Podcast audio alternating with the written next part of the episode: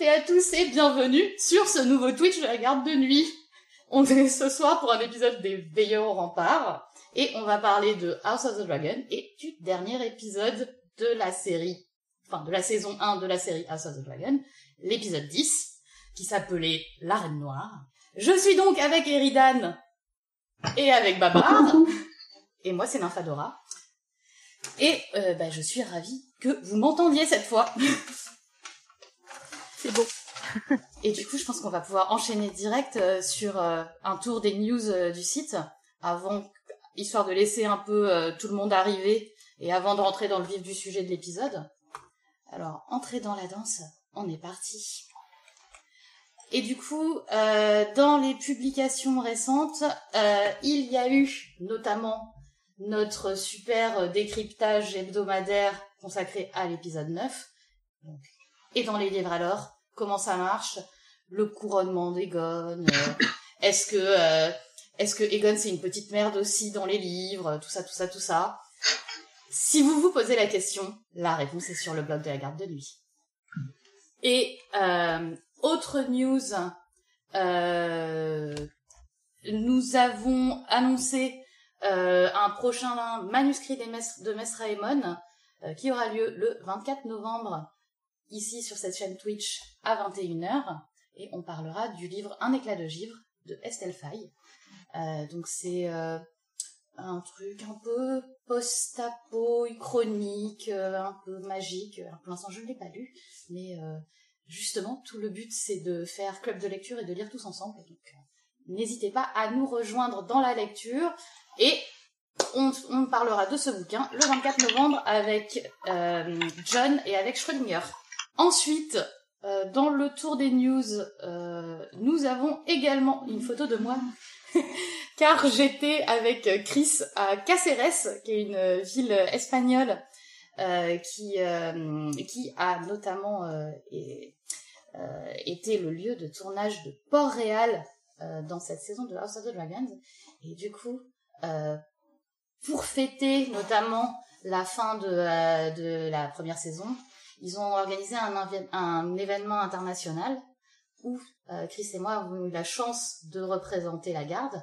Alors on a rencontré plein de beaux mondes, dont notamment Elio, euh, qui est euh, le webmaster de notre équivalent américain Westeros.org et qui a écrit co-écrit avec sa compagne Linda et avec George R. R. Martin l'ère du dragon qui euh, va sortir vendredi chez Huggin and Mumin. Euh. Et donc on a eu euh, la chance de l'avoir en avant-première et donc de pouvoir en discuter avec Elion euh, de ce bouquin. C'était très très très très cool. Euh, on a fait euh, deux tables rondes, une en français et une en anglais que vous pouvez trouver sur euh, l'internet mondial. Euh, et euh, voilà, c'est très très beau. euh. Et alors euh, le chat me dit ouah super costume d'Alicent. Alors non, je tiens à dire que j'étais neutre. La garde de nuit ne prend pas parti. J'ai donc un noir et une jupe verte. C'était fait pour. Voilà. Et euh, sur- surveillez le blog hein, parce que euh, on devrait, euh, enfin vous, de, Nympha et, et Chris devraient euh, faire publier du coup un compte rendu. Exactement. Euh, on mettra plein de photos. voilà. On mettra notamment des photos de Caceres. On a même essayé de, euh, de recréer des, euh, des scènes avec les copains euh, dans les rues de Port-Réal. C'est ridicule, c'est génial. Un peu rigolo. C'était rigolo. Et euh, sinon, Alors. on nous dit sur le chat, euh, Chris, il, il- il était aussi neutre, il avait des chaussettes vertes. Ça se voit pas sur la photo. Mais, mais, euh, Ouais, c'est un peu, c'est un peu en mode si, si jamais je suis pris, tu vois. Le pire, Hein. c'est- le, le pire, c'est quand même que lui, c'est un verre assumé. Ouais. en plus.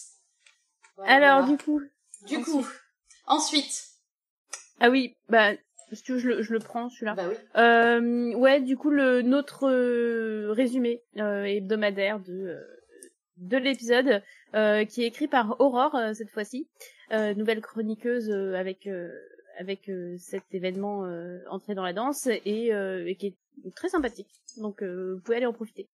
Ah bah celui-là, il me concerne en fait. Et ouais. Euh, qui donc de Rhaenyra ou d'Aegon est légitime à régner Bah oui, parce qu'ils sont bien mignons tous les deux là à dire euh, c'est moi le roi, c'est moi la reine. Non, eh ben oui, mais est-ce qu'il y aurait pas une vraie réponse? Est-ce que dans le droit ouestrien, il n'y aurait pas l'un des deux qui supplante l'autre?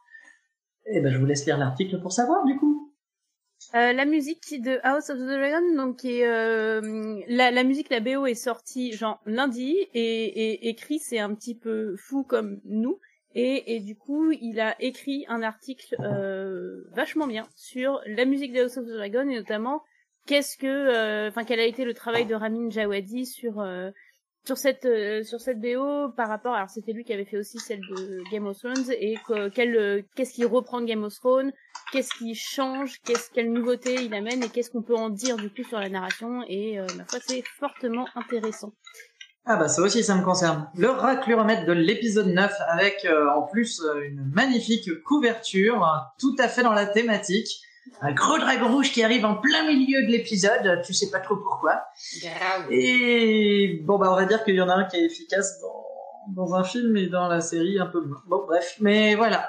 C'est, je me suis beaucoup amusé en tout cas moi sur le racluromètre de l'épisode 9 et bah, j'espère que vous aussi vous amuserez bien en le lisant. On a hâte de l'épi- de l'épisode 10 et on a super Ah. hâte d'avoir celui sur les seconds couteaux. Je pense que je l'écrirai dans la semaine qui vient. Donc celui de l'épisode 10 sera disponible dimanche. Celui sur les persos secondaires sera disponible euh, quand ce sera possible, mais normalement dans la semaine qui arrive. Restez connectés. Sur, sur le chat, on nous dit vous écrivez tôt, on n'a pas le temps de suivre. Mais euh, ce qu'il y a de bien avec un blog, c'est que vous pouvez toujours continuer à aller sur le blog de la garde de nuit et à tout lire ce qu'on a fait, même même si la saison est finie. Vous avez plein de lectures qui vous attendent, c'est ça qui est bien. Euh, sinon, ouais, euh, autre euh, autre petit article, mais là après les cocktails, on vous a proposé une recette d'œufs de dragon. Parce qu'on s'est dit que après tous les cocktails toutes les recettes de cocktails qu'on avait, il était temps de de manger quelque chose. Donc pour agrémenter vos buffets trône, trône de Féresque, vous allez maintenant pouvoir ajouter des œufs de dragon. Honnêtement, c'est euh, simplissime. Ça, ça, prend 10 minutes à faire. C'est juste des œufs durs euh, et c'est euh, et ça fait toujours son petit effet. C'est assez cool.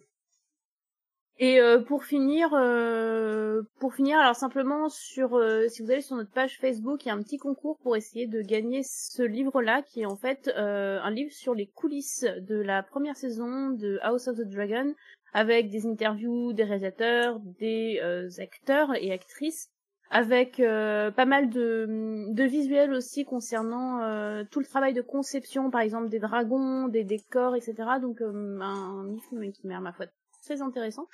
Et il est en financement participatif sur Ulule. Euh, c'est un projet qui est mené par euh, les éditions Huggin et Menin.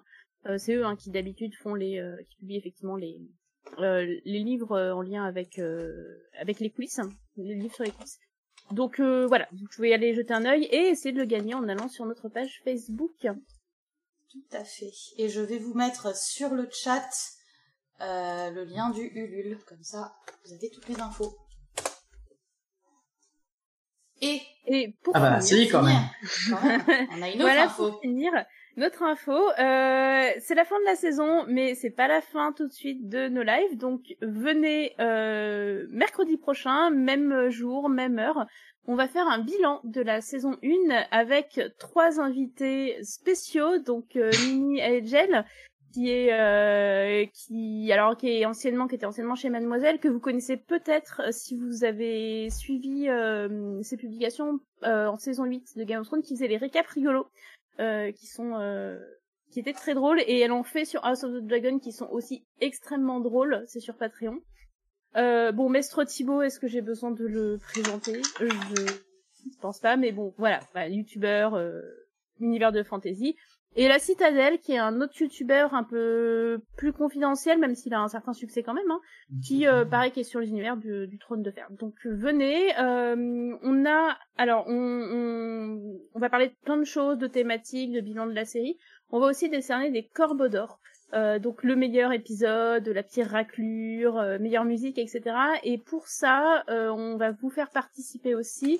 Euh, on a un petit questionnaire euh, que vous pouvez remplir sur quel est, enfin, selon votre avis, quel meilleur personnage, quel meilleur acteur, euh, quelle meilleure musique, euh, et on dépouillera les résultats pendant le, Twitch de, du 2 novembre. Alors sur le chat, sur le chat, on nous demande où sont les, les récaps rigolos sur House of the Dragon.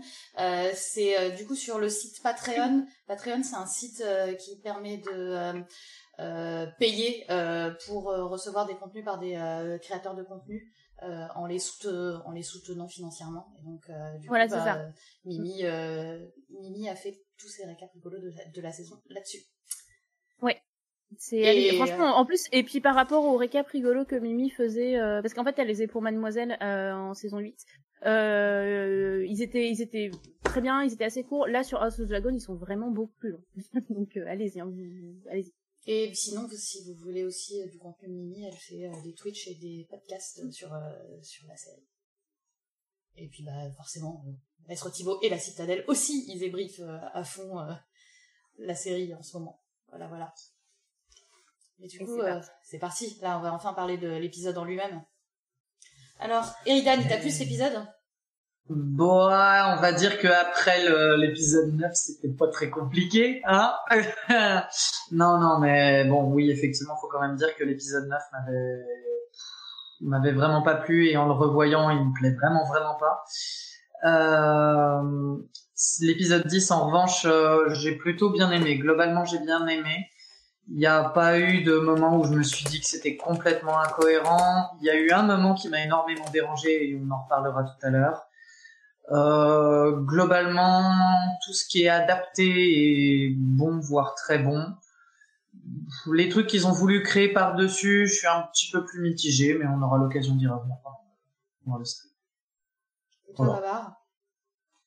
Euh, ouais, du coup, euh, bah moi en fait, il aussi, il m'a bien plu aussi. Il euh, y, a, y a vraiment des moments euh, où j'ai... Bon, on en reparlera dans les scènes marquantes, hein, mais, qui, m'ont totalement emporté. Et je crois qu'il y a même dans cet euh, épisode-là l'une des scènes que je préfère de toute la de toute la saison. je noterai aussi que c'est la deuxième fois, enfin c'est le deuxième épisode où je trouve que la musique a vraiment participé à complètement m'emporter pour le coup. Hein, c'est euh, la, semaine dernière c'était le cas aussi et là euh, on en reparlera pendant la semaine marquante aussi hein, pendant le couronnement de, de Rhaenyra.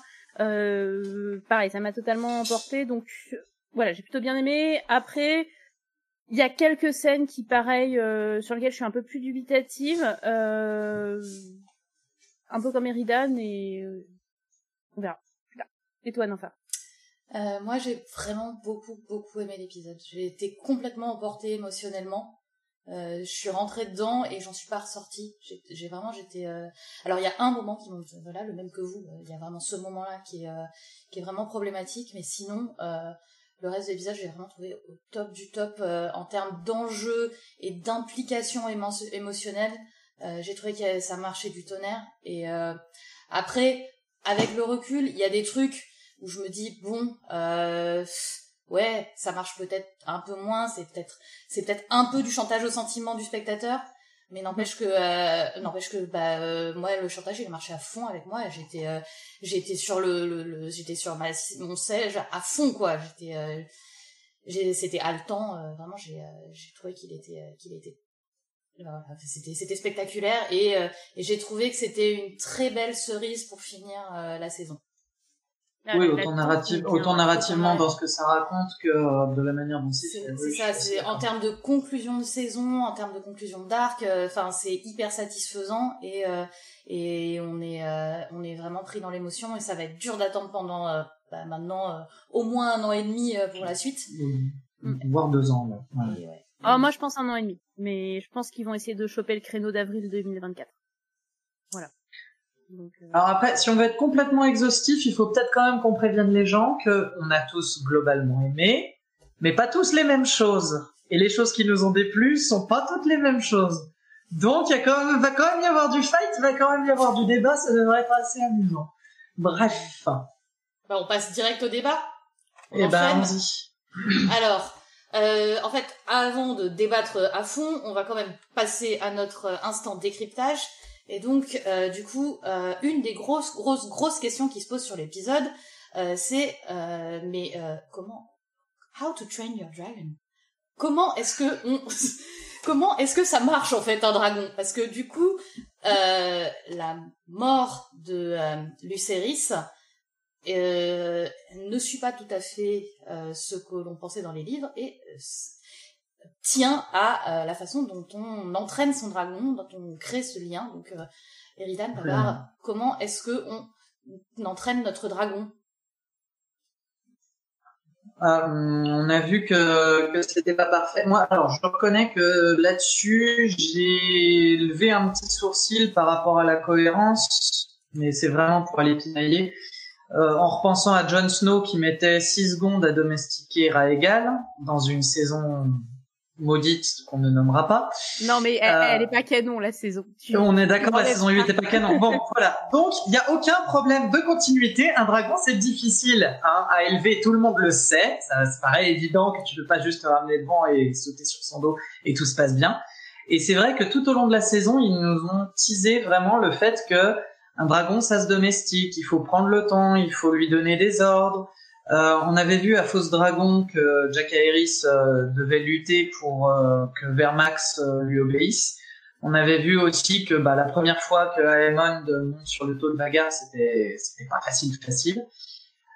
du coup, là, ils nous ont ils nous ont présenté à travers le combat entre Vagar et Arax bah, le fait que effectivement, si tu titilles un peu trop les bestiaux, au bout d'un moment, elles finissent par, pardon, au bout d'un moment, les bestioles, elles finissent par prendre des initiatives. Et en l'occurrence, les initiatives, elles sont pas bonnes. Je veux dire, Arax qui crache des flammes sur Vagar, c'est pas très malin. Et Vagar qui croque euh, Arax en deux alors que le dragonnier lui dit non, non, surtout pas, surtout pas ça, euh, c'est pas très malin. Donc on voit bien à quel point euh, là, leur dragon leur a échappé et ça rejoint, c'est toi Babar qui mettait le doigt dessus, il me semble, ça rejoint toute la thématique. Euh, nous sommes euh, plus proches des dieux que des humains parce que nous contrôlons nos dragons. Oui, enfin, sauf que le contrôle, du coup, il est très illusoire. c'est même, c'est même Viserys qui le dit. Hein. Dans, dans l'épisode 1, il dit euh, mais l'idée que nous contrôlons les dragons est une illusion. Et, euh, et pour le coup, ça, hum, alors c'est assez léger, mais euh, c'est une thématique qu'on a aussi dans les bouquins puisqu'on a on a au moins trois cas euh, bon je vous renvoie à l'article qui va sortir vendredi mais on a au moins trois cas de dragons qui n'écoutent pas euh, leur euh, leur cavalier ou cavalière. Alors c'est toujours dans des circonstances soit parce que le dragon est très vieux soit parce que le, le cavalier ou la cavalière est inexpérimenté. Mais un dragon c'est pas facile à contrôler clairement. Et et le lien alors on connaît pas on connaît même pas beaucoup de la nature du lien entre le dragon et le, cavalier. On sait que probablement, enfin, c'est magique ou quoi que ce soit, que, en tout cas, le dragon est très fortement lié à la personnalité et aux émotions de son cavalier, ce qui d'ailleurs est illustré dans cet épisode avec euh, le montage parallèle entre la fausse couche de Rhaenyra et Syrax qui, euh, qui rugit. Euh, ils ont essayé de le, de le montrer. Ça c'est ça c'est quelque chose qui est par contre qui est très très présent dans les bouquins. Euh, Donc voilà, c'est c'est quelque chose, c'est un, un dragon, c'est pas facile à contrôler. Donc que les deux dragons échappent au contrôle de leur dragonnier dans cette scène où justement on est sur une scène de tension où il se il, les lance en fait les enfin bon euh, Aemon lance son dragon contre contre contre Arax euh, a priori plus pour rigoler ou lui faire peur euh, on est quand même dans dans le cadre enfin ouais c'est c'est tu joues avec un peu la bombe nucléaire donc euh, à un moment donné si ça dérape euh, c'est logique. Donc déjà pensez euh, pensez à votre chien tout simplement de temps en temps votre chien il est face à un autre toutou. Si vous êtes un peu stressé si la personne en face elle est un peu stressée ils sentent un peu les émotions ils sentent le stress et ils vont attaquer. Et ben c'est pareil avec des dragons mais sauf qu'un dragon bah, c'est vachement plus gros quoi mais du coup, ben, ça reste des animaux et vous pouvez pas faire tout ce que vous voulez avec un animal. Voilà. Hmm. Euh, voilà, donc ça, ah, ça, rejoint quand même complètement là pour le coup la thématique de la série. Euh, avec euh, vous donnez trop de pouvoir aux hommes et vous leur donnez beaucoup trop tôt en fait. On a quand même là deux jeunes, plus encore plus encore le Lucerys que Aemon, mais Lucerys à la limite ça se voit, il a un dragon qui ressemble juste à un petit cheval, c'est il est pas encore hyper dangereux. Mais Aemond, à l'âge qu'il a, avoir un dragon aussi énorme, c'est c'est chaud quoi. Tu tu peux pas donner la bombe nucléaire à des enfants. C'est c'est aussi ça un petit peu qui pose question quand même. Alors le chat nous demande qui sont les trois cas de dragons qui désobéissent dans les livres. Alors, on a euh, Balérion euh, qui désobéit. Alors, on sait pas trop ce qui s'est passé, mais Aerea, qui est une petite fille, en fait, à l'époque, elle a 12-13 ans, je crois, qui est la fille de Raena, Raena étant la fille du roi Aenys Ier. Bon. La sœur de Jaehaerys le conciliateur, on va pas tout faire. Bref, une Targaryen jeune qui avait euh, revendiqué euh, Balérion. Euh, et a priori, on pense que Balérion n'a pas du tout écouté ses ordres et s'est barrée. Et en fait, elle revient deux ans plus tard euh, dans un état euh, euh, bah, assez lamentable. assez lamentable. Je vous laisse aller lire dans Feu et sang, c'est Feu et sang partie pour ceux qui veulent le lire, euh, qui est en plus qui est un, un, passage qui est assez franchement marquant et qui est une, une des belles réussites, je trouve, de ce bouquin. Euh, euh, bref, Baléon s'est échappé. Le deuxième cas, c'est euh, Elle d'argent, la dragonne de euh, Alizane, la reine Alizane, euh, Targaryen, qui euh, alors qu'elle veut aller voir, alors qu'elle veut aller au-delà du mur, en fait, euh, bah, Elle d'argent refuse euh, à plusieurs reprises. Donc là, c'est probablement la magie du mur, en fait, qui est, euh, c'est c'est la magie du mur qui est plus forte que la, la, le lien entre le dragon et le cavalier. Euh, et le troisième cas, bah, c'est dans la saga principale avec euh, Daenerys qui n'a absolument, mais alors aucune éducation, qui, qui personne pour l'accompagner, mais qui ne se fait pas obéir de Drogon. Euh, alors qu'elle veut rentrer à Mérine, euh, mais Drogon en fait un peu casser tête. Donc, un dragon, ça se plie pas à sa volonté comme ça. Hop. Et alors, par contre, un dragon, on peut leur chanter des chansons. Non, bah, bah, bah, on va t'en laisser parler de celui-là, puisque toi, t'as bien aimé la scène, je crois. Ah, je crois que je suis un peu la seule à avoir aimé. Alors, je, je, je conçois qu'elle soit pas très utile à la narration. Je pense que c'est plus une scène qui a été pensée euh, pour préparer la saison 2. Et je pense qu'ils l'ont justement rajouté, euh, rajouté au montage final euh, parce qu'ils savaient qu'ils allaient faire une saison 2. Donc on voit Daemon face à euh, Vermitor. Hein, c'est Vermitor, c'est confirmé hein, pour le coup, qui est le... Je crois que c'est le deuxième plus ancien dragon euh, contrôlé par les Targaryens euh, après Vagar, qui est en fait le dragon du roi Jaehaerys, hein, le, le, vieux qu'on voit au tout début de la, de la saison, enfin du premier épisode euh, et qui est sans cavalier depuis la mort du, du roi. Euh, alors j'ai bien aimé cette scène, euh, vraiment. Alors pour une question d'échelle et de démesure, euh, on pourra en reparler, mais j'aime bien comment est-ce qu'il gère la démesure des dragons, euh, une temps des plus anciens par rapport aux, aux humains. Euh, là, ça se voyait pas mal. Euh, et j'aime bien aussi pour la chanson en haut valyrien, euh, qui est une chanson euh, alors qui parle de lien, qui parle de, de, de feu. Enfin, on a un peu l'impression que Daemon essaye de se lier à Vermitor, ce qui est pas le cas. Hein, euh, enfin, un, dragon et un cavalier ne, ne peuvent avoir qu'une liaison unique. C'est très monogamique en fait. Exactement. Exactement. Euh, mais voilà, on, je pense que il est, il est allé chercher euh, Vermitor essentiellement pour euh, bah, compter ses forces. Euh, et je vais vous mettre. Je pense que c'est pour le, c'est peut-être pour lui réhabituer à l'humain pour pouvoir ensuite. Euh, pour pouvoir ensuite avoir euh, un dragonnier euh, euh, plus facilement parce que il est réhabitué à l'humain.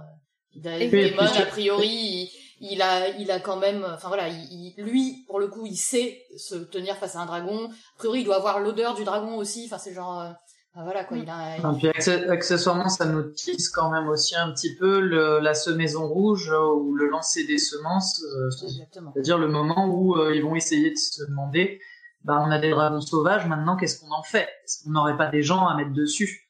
Mm. euh, D'autant que une chose qui me paraît c'est intéressante et assez importante. Babar parlait de des mesures, c'est que comme tu le rappelais aussi, Vermitor et d'Argent sont des dragons plus anciens que euh, Caraxès, Méléis euh, ou même encore euh, Syrax. Donc euh, c'est des dragons qui sont intéressants, qui sont importants lorsque tu veux mener une guerre. Avoir des espèces de gros masters comme ça, ça permet de concurrencer Vagar où euh, alors Feu du Soleil, le dragon de Aegon 2 doit pas être très très grand, mais pour le coup, euh, son cheveu, qui est le dragon d'Eleana, est censé être plus âgé encore que Vermitor. Donc, bon après il est monté, il est monté par euh, Eleana Targaryen et on sait que les Targaryens font en sorte que leurs femmes ne se battent pas parce que ce serait leur donner trop de pouvoir. Mais voilà. En tout cas, la scène servait peut-être à ça, à nous teaser euh, la future semeuse en rouge. Moi, j'avoue que je j'ai pas été très réceptif et je me suis juste dit tiens, il leur manquait cinq minutes à combler. Voilà. Moi, j'étais un peu partagée. Je me suis dit tiens, euh, je savais pas que Matt Smith chantait aussi bien. Du coup, j'ai ah non, Matt Smith, ça passe ou ça passe pas? Non, mais du coup, j'étais euh, j'étais j'étais agréablement surprise par le brin de, le brin de voix de Matt Smith.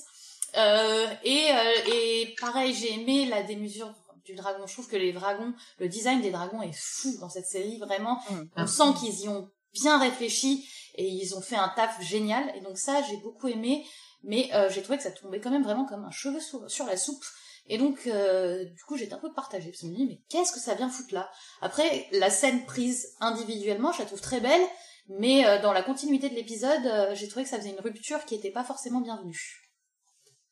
Ouais, moi, moi, au contraire, j'ai trouvé, enfin, ouais, moi j'ai été assez. Il y a un petit côté enchanteur, euh, irréel, je trouve, dans cette scène, euh, avec un passage, voilà, dans le noir, en fait, comme si tu changeais vraiment de monde. Euh, il y a un petit côté enchanteur qui m'a qui m'a pas mal plu. Alors, il faut aussi savoir que la, la scène là que vous voyez où Matt Smith, euh, enfin Diamond marche dans le noir avec sa, avec sa torche, euh, c'est une des premières scènes qu'on avait vues sur les bandes annonces.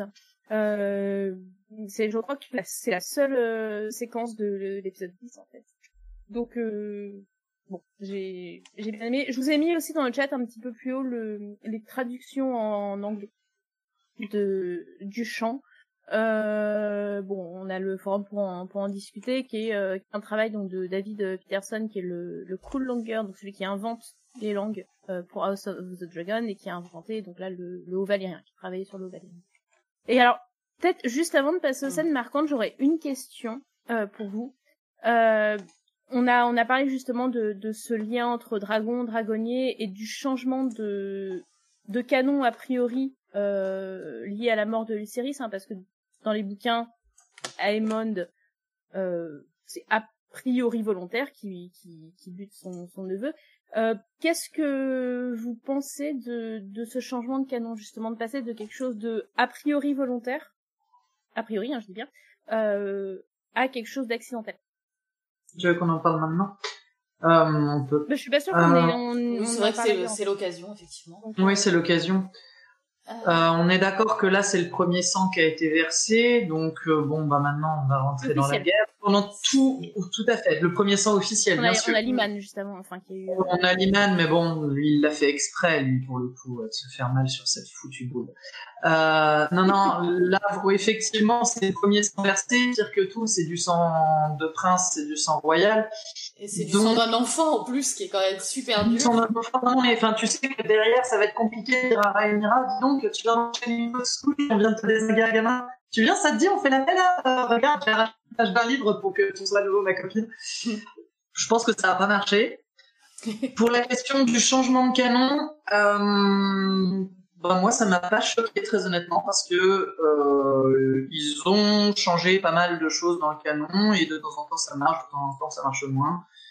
À nouveau, je me dis en faire juste deux garçons, deux jeunes qui s'excitent et s'énervent, en particulier Aemon, ben c'est complètement de la faute de Aemon. C'est juste moins volontaire que dans le bouquin, mais c'est complètement sa mm. faute et il s'en rend bien compte lui-même euh, juste après que ça se doit arriver. Il y a, il y a deux choses que j'aimerais dire dessus. De un, euh, ça me dérange un petit peu que tout soit toujours accidentel dans cette série. C'est-à-dire que euh, la mort de Rhea Royce, c'est Daemon qui l'a fait, mais c'est quand même un peu accidentel. Je voudrais pas que les gens ne l'aiment plus derrière. Euh, la mort de Liman des Essaims, c'est la faute de Kristen, mais c'est quand même un gros accident. Euh, faudrait pas qu'on euh, aille s'imaginer qu'il l'a fait exprès ou qu'il l'a voulu. Le côté tout est toujours accidentel, c'est toujours une suite d'incompréhension. Ouais, enfin, ça va bien au bout d'un moment ces gens sont des, sont des enfoirés, ils vont se taper dessus, ils vont se faire du mal. À un moment donné, ça, tout peut pas être accidentel. Donc, le côté c'est accidentel, ben, je trouve qu'au bout d'un moment, ça fait beaucoup de répétitions du oh là là, c'est, un destin tragique, euh, c'est, c'est tellement dommage parce qu'en fait, euh, ils avaient pas de mauvaises intentions, mais c'est parti en cacahuète. Ça commence à faire un peu trop redite à mon goût. Maintenant, sur cet événement-là lui-même, je trouve que ça marche beaucoup mieux avec la mort de l'imam des Essaims. La mort de l'imam des Essaims, pour le coup, pour moi, c'est l'événement qui, dans les bouquins, est volontaire, ne peut pas être involontaire. Ne peut pas être en plus traité comme ils l'ont traité On fait sortir de l'épisode, c'est une scène que je déteste. Parce qu'elle est plus comique, ridicule que vraiment accidentelle, tragique, justement. Du coup, partant de là, ben, là, ça m'a moins dérangé, mais c'est vrai que l'accumulation d'événements accidentels m'a un petit peu saoulé. Voilà pour mon avis très détaillé. Moi, c'est un peu pareil. Je vais, je vais pas faire aussi long parce que pour moi, c'est pareil. Il y a un problème, euh, il y a un problème de, euh, de déresponsabilisation, euh, que ce soit du camp du des verts ou du camp des noirs dans toute la saison. Alors, c'est pas vraiment un problème. C'est un choix très assumé mais pour moi ça commence à faire un peu trop et à un moment bah euh, tu vois on sait que euh, les personnages c'est des personnages gris qui vont avoir euh, des actes de sale enfoiré et bah il serait temps de le montrer aussi. Après je je suis partagée parce que j'aime quand même globalement cette cet engrenage qu'ils ont mis en place depuis le début avec notamment la prophétie et avec euh, toute cette roue du destin pesante qui euh, qui place vraiment les personnages dans un dans une euh, dans une dynamique euh, façon drame grec, façon drame familial qui je trouve fonctionne très très très bien. On est quand même dans un drame familial, on n'est plus du tout on n'est pas du tout dans un drame politique, on n'a pas une on est on est sur un huis clos claustrophobe d'une famille qui se déchire euh, façon euh, Shakespeare, façon euh, les Atrides. C'est vraiment du et, et je j'aime j'aime qu'on inscrive les Targaryens dans cette dynastie de de familles maudites. Mais à un moment, bah, il va falloir va falloir aussi sauter le pas quoi. Les les Américains ils disent jump the mm. shark. pour moi, bah là, il va falloir jump the, jump the dragon. Voilà. Euh, et alors après, il y a aussi un autre point bon, euh, qui m'a un peu gêné moi sur le coup de euh, Damon, mais c'est en fait j'ai beaucoup de mal avec euh, les choix, les les choix de costumes, les choix graphiques du personnage Damon. Je trouve que vraiment c'est too much. Mais je trouve que juste non, mais parce qu'en fait c'est cette scène particulièrement, je trouve que juste il la joue très mal. Euh, le oh merde il surjoue à donf et déjà qu'avec son euh, avec son look de méchant de pacotille euh, vraiment on dirait vraiment le méchant d'un manga euh, oh t'exagères. enfin moi si vraiment je trouve que vraiment c'est too much. Et du coup je trouve qu'il faut être dans oui non mais je sais dans le, sur le papier il sur le papier il est il est comme ça. Et oui on va reparler de son saphir machin. N'empêche que sur le papier Emon oui il est too much. Mais là, c'est le problème. Le, problème, c'est que si tu es si tu es face à un truc de too much, euh, il faut que ton jeu d'acteur il soit dans la retenue. Parce que là, là, il est il est dans le too much à donf euh, et, et, et vraiment, mais c'était euh, c'était ridicule. Enfin, vraiment, c'était complètement surjoué. Et j'ai pas du tout, du tout, du tout, du tout aimé ce ce moment de surjeu absolu du oh mince, oh bah dis donc, oh oh maman, elle va pas être contente, hein, oh on en parlera tout à l'heure et j'aurai l'occasion de dire que je suis pas d'accord avec toi. on parle toi. Alors moi, il y, a juste deux trucs que euh, que je voudrais ajouter. Euh, alors d'une part, il y a, y a euh, je suis désolée si j'écorche ton pseudo. Euh, Cularo, voilà, je qui, qui dit que ça, du coup, ça rend Aemon débile. un peu oui, mais je trouve que ça montre aussi l'orgueil qui est mal placé. et il y a tout un discours autour de l'orgueil, justement, de de. Bah, alors, voilà, on est à euh, 39 minutes et je mm. parle euh, antiquité. ça vraiment la, la notion d'antiquité de hubriste qui est l'orgueil démesuré au point de faire des monstruosités. Et, euh, et, et c'est un truc qu'ils ont préparé vachement, je trouve, euh, tout au long de la série, de, de ce côté hyper orgueilleux. Et que là, euh, bah, ce soit l'élément déclencheur, je trouve ça euh, assez sympathique. Après, je rejoins beaucoup aussi de vos de vos réflexions sur le fait que euh, bah, ce serait bien d'avoir quelque chose de volontaire quand même à un moment donné. Euh, mais j'aime bien cette thématique justement de euh, bah on se croit orgueilleux à pouvoir contrôler un peu des bêtes et en fait bah à force de jouer avec le, la bombe atomique elle t'explose entre les mains. et je rajouterais que si l'élément déclencheur est en effet ici accidentel, ça s'appuie sur un contexte euh, qui n'est pas Hein. Euh, C'est-à-dire que euh, cet élément tout seul, elle aurait probablement pas déclenché la guerre. En fait, c'est qu'elle vient s'ajouter à un contexte où les deux parties sont déjà genre à ça de se mettre dessus. Et, et un élément que je trouve assez symptomatique de ce point-là, c'est que par exemple, vous voyez la prophétie qui a été vue comme euh, oui, c'est ce qui va déclencher la guerre, etc. Euh, quand Alicent te dit euh, non, c'est ça, c'est juste le, c'est juste le, C'est juste juste, un- prétexte pour elle. Alicent. Donc, et- voilà, euh, ce n'est que le pré- prétexte derrière- de derrière, Alicent, mais pas derrière, et derrière eux, ils en ont, ils ont, ils en ont- Donc voilà, donc je, mais ceci dit, je rejoins pas mal de, enfin, de considérations, mais euh, voilà, quand même, il y a, il y a des choses à dire sur euh, sur ce point-là. Allez, façon peut-être. euh, aux scènes marquantes. Il y a Nympha, on nous demande le sondage avec insistance. Ah oui, que- mince. En plus, je l'avais copié-collé. Voilà. Et oui, en plus, c'est pile justement sur la scène. C'est le, euh, c'est, euh, c'est, mais à votre place. Mais dites donc, euh, à la place, à la place de, de Végard, vous auriez fait quoi, vous? Voilà, et vous aurez, euh, vous aurez toute l'occasion de, euh, de voter. Est-ce que, euh, est-ce que vous aussi vous auriez Qu'est-ce dû que vous bouffer euh, euh, je si vous aviez été Je pense Végard que je, je pense qu'à la place de Vagar, j'aurais compris la futilité des luttes humaines, tu vois. Je serais retourné à Port-Réal et j'aurais cramé le trône de fer. Euh, alors- et, et après, ah, ah, et après, t'aurais em- embarqué Alicent avec toi dans tes douze pattes? Seulement si elle est morte. voilà, on 8, scènes sors marquantes, de, du coup. sors de ce corps, saison 8, s'il te plaît, va-t'en. bah, vous cherchez, on trouve. hein. Bon allez, scène marquante. Euh, Celle-là, je crois que c'est moi qui l'ai choisie. Ben ouais, on a eu un couronnement qui a été bien mais gâché dans le précédent, et là on a eu un couronnement qui était juste bien, quoi. On va dire ça comme ça.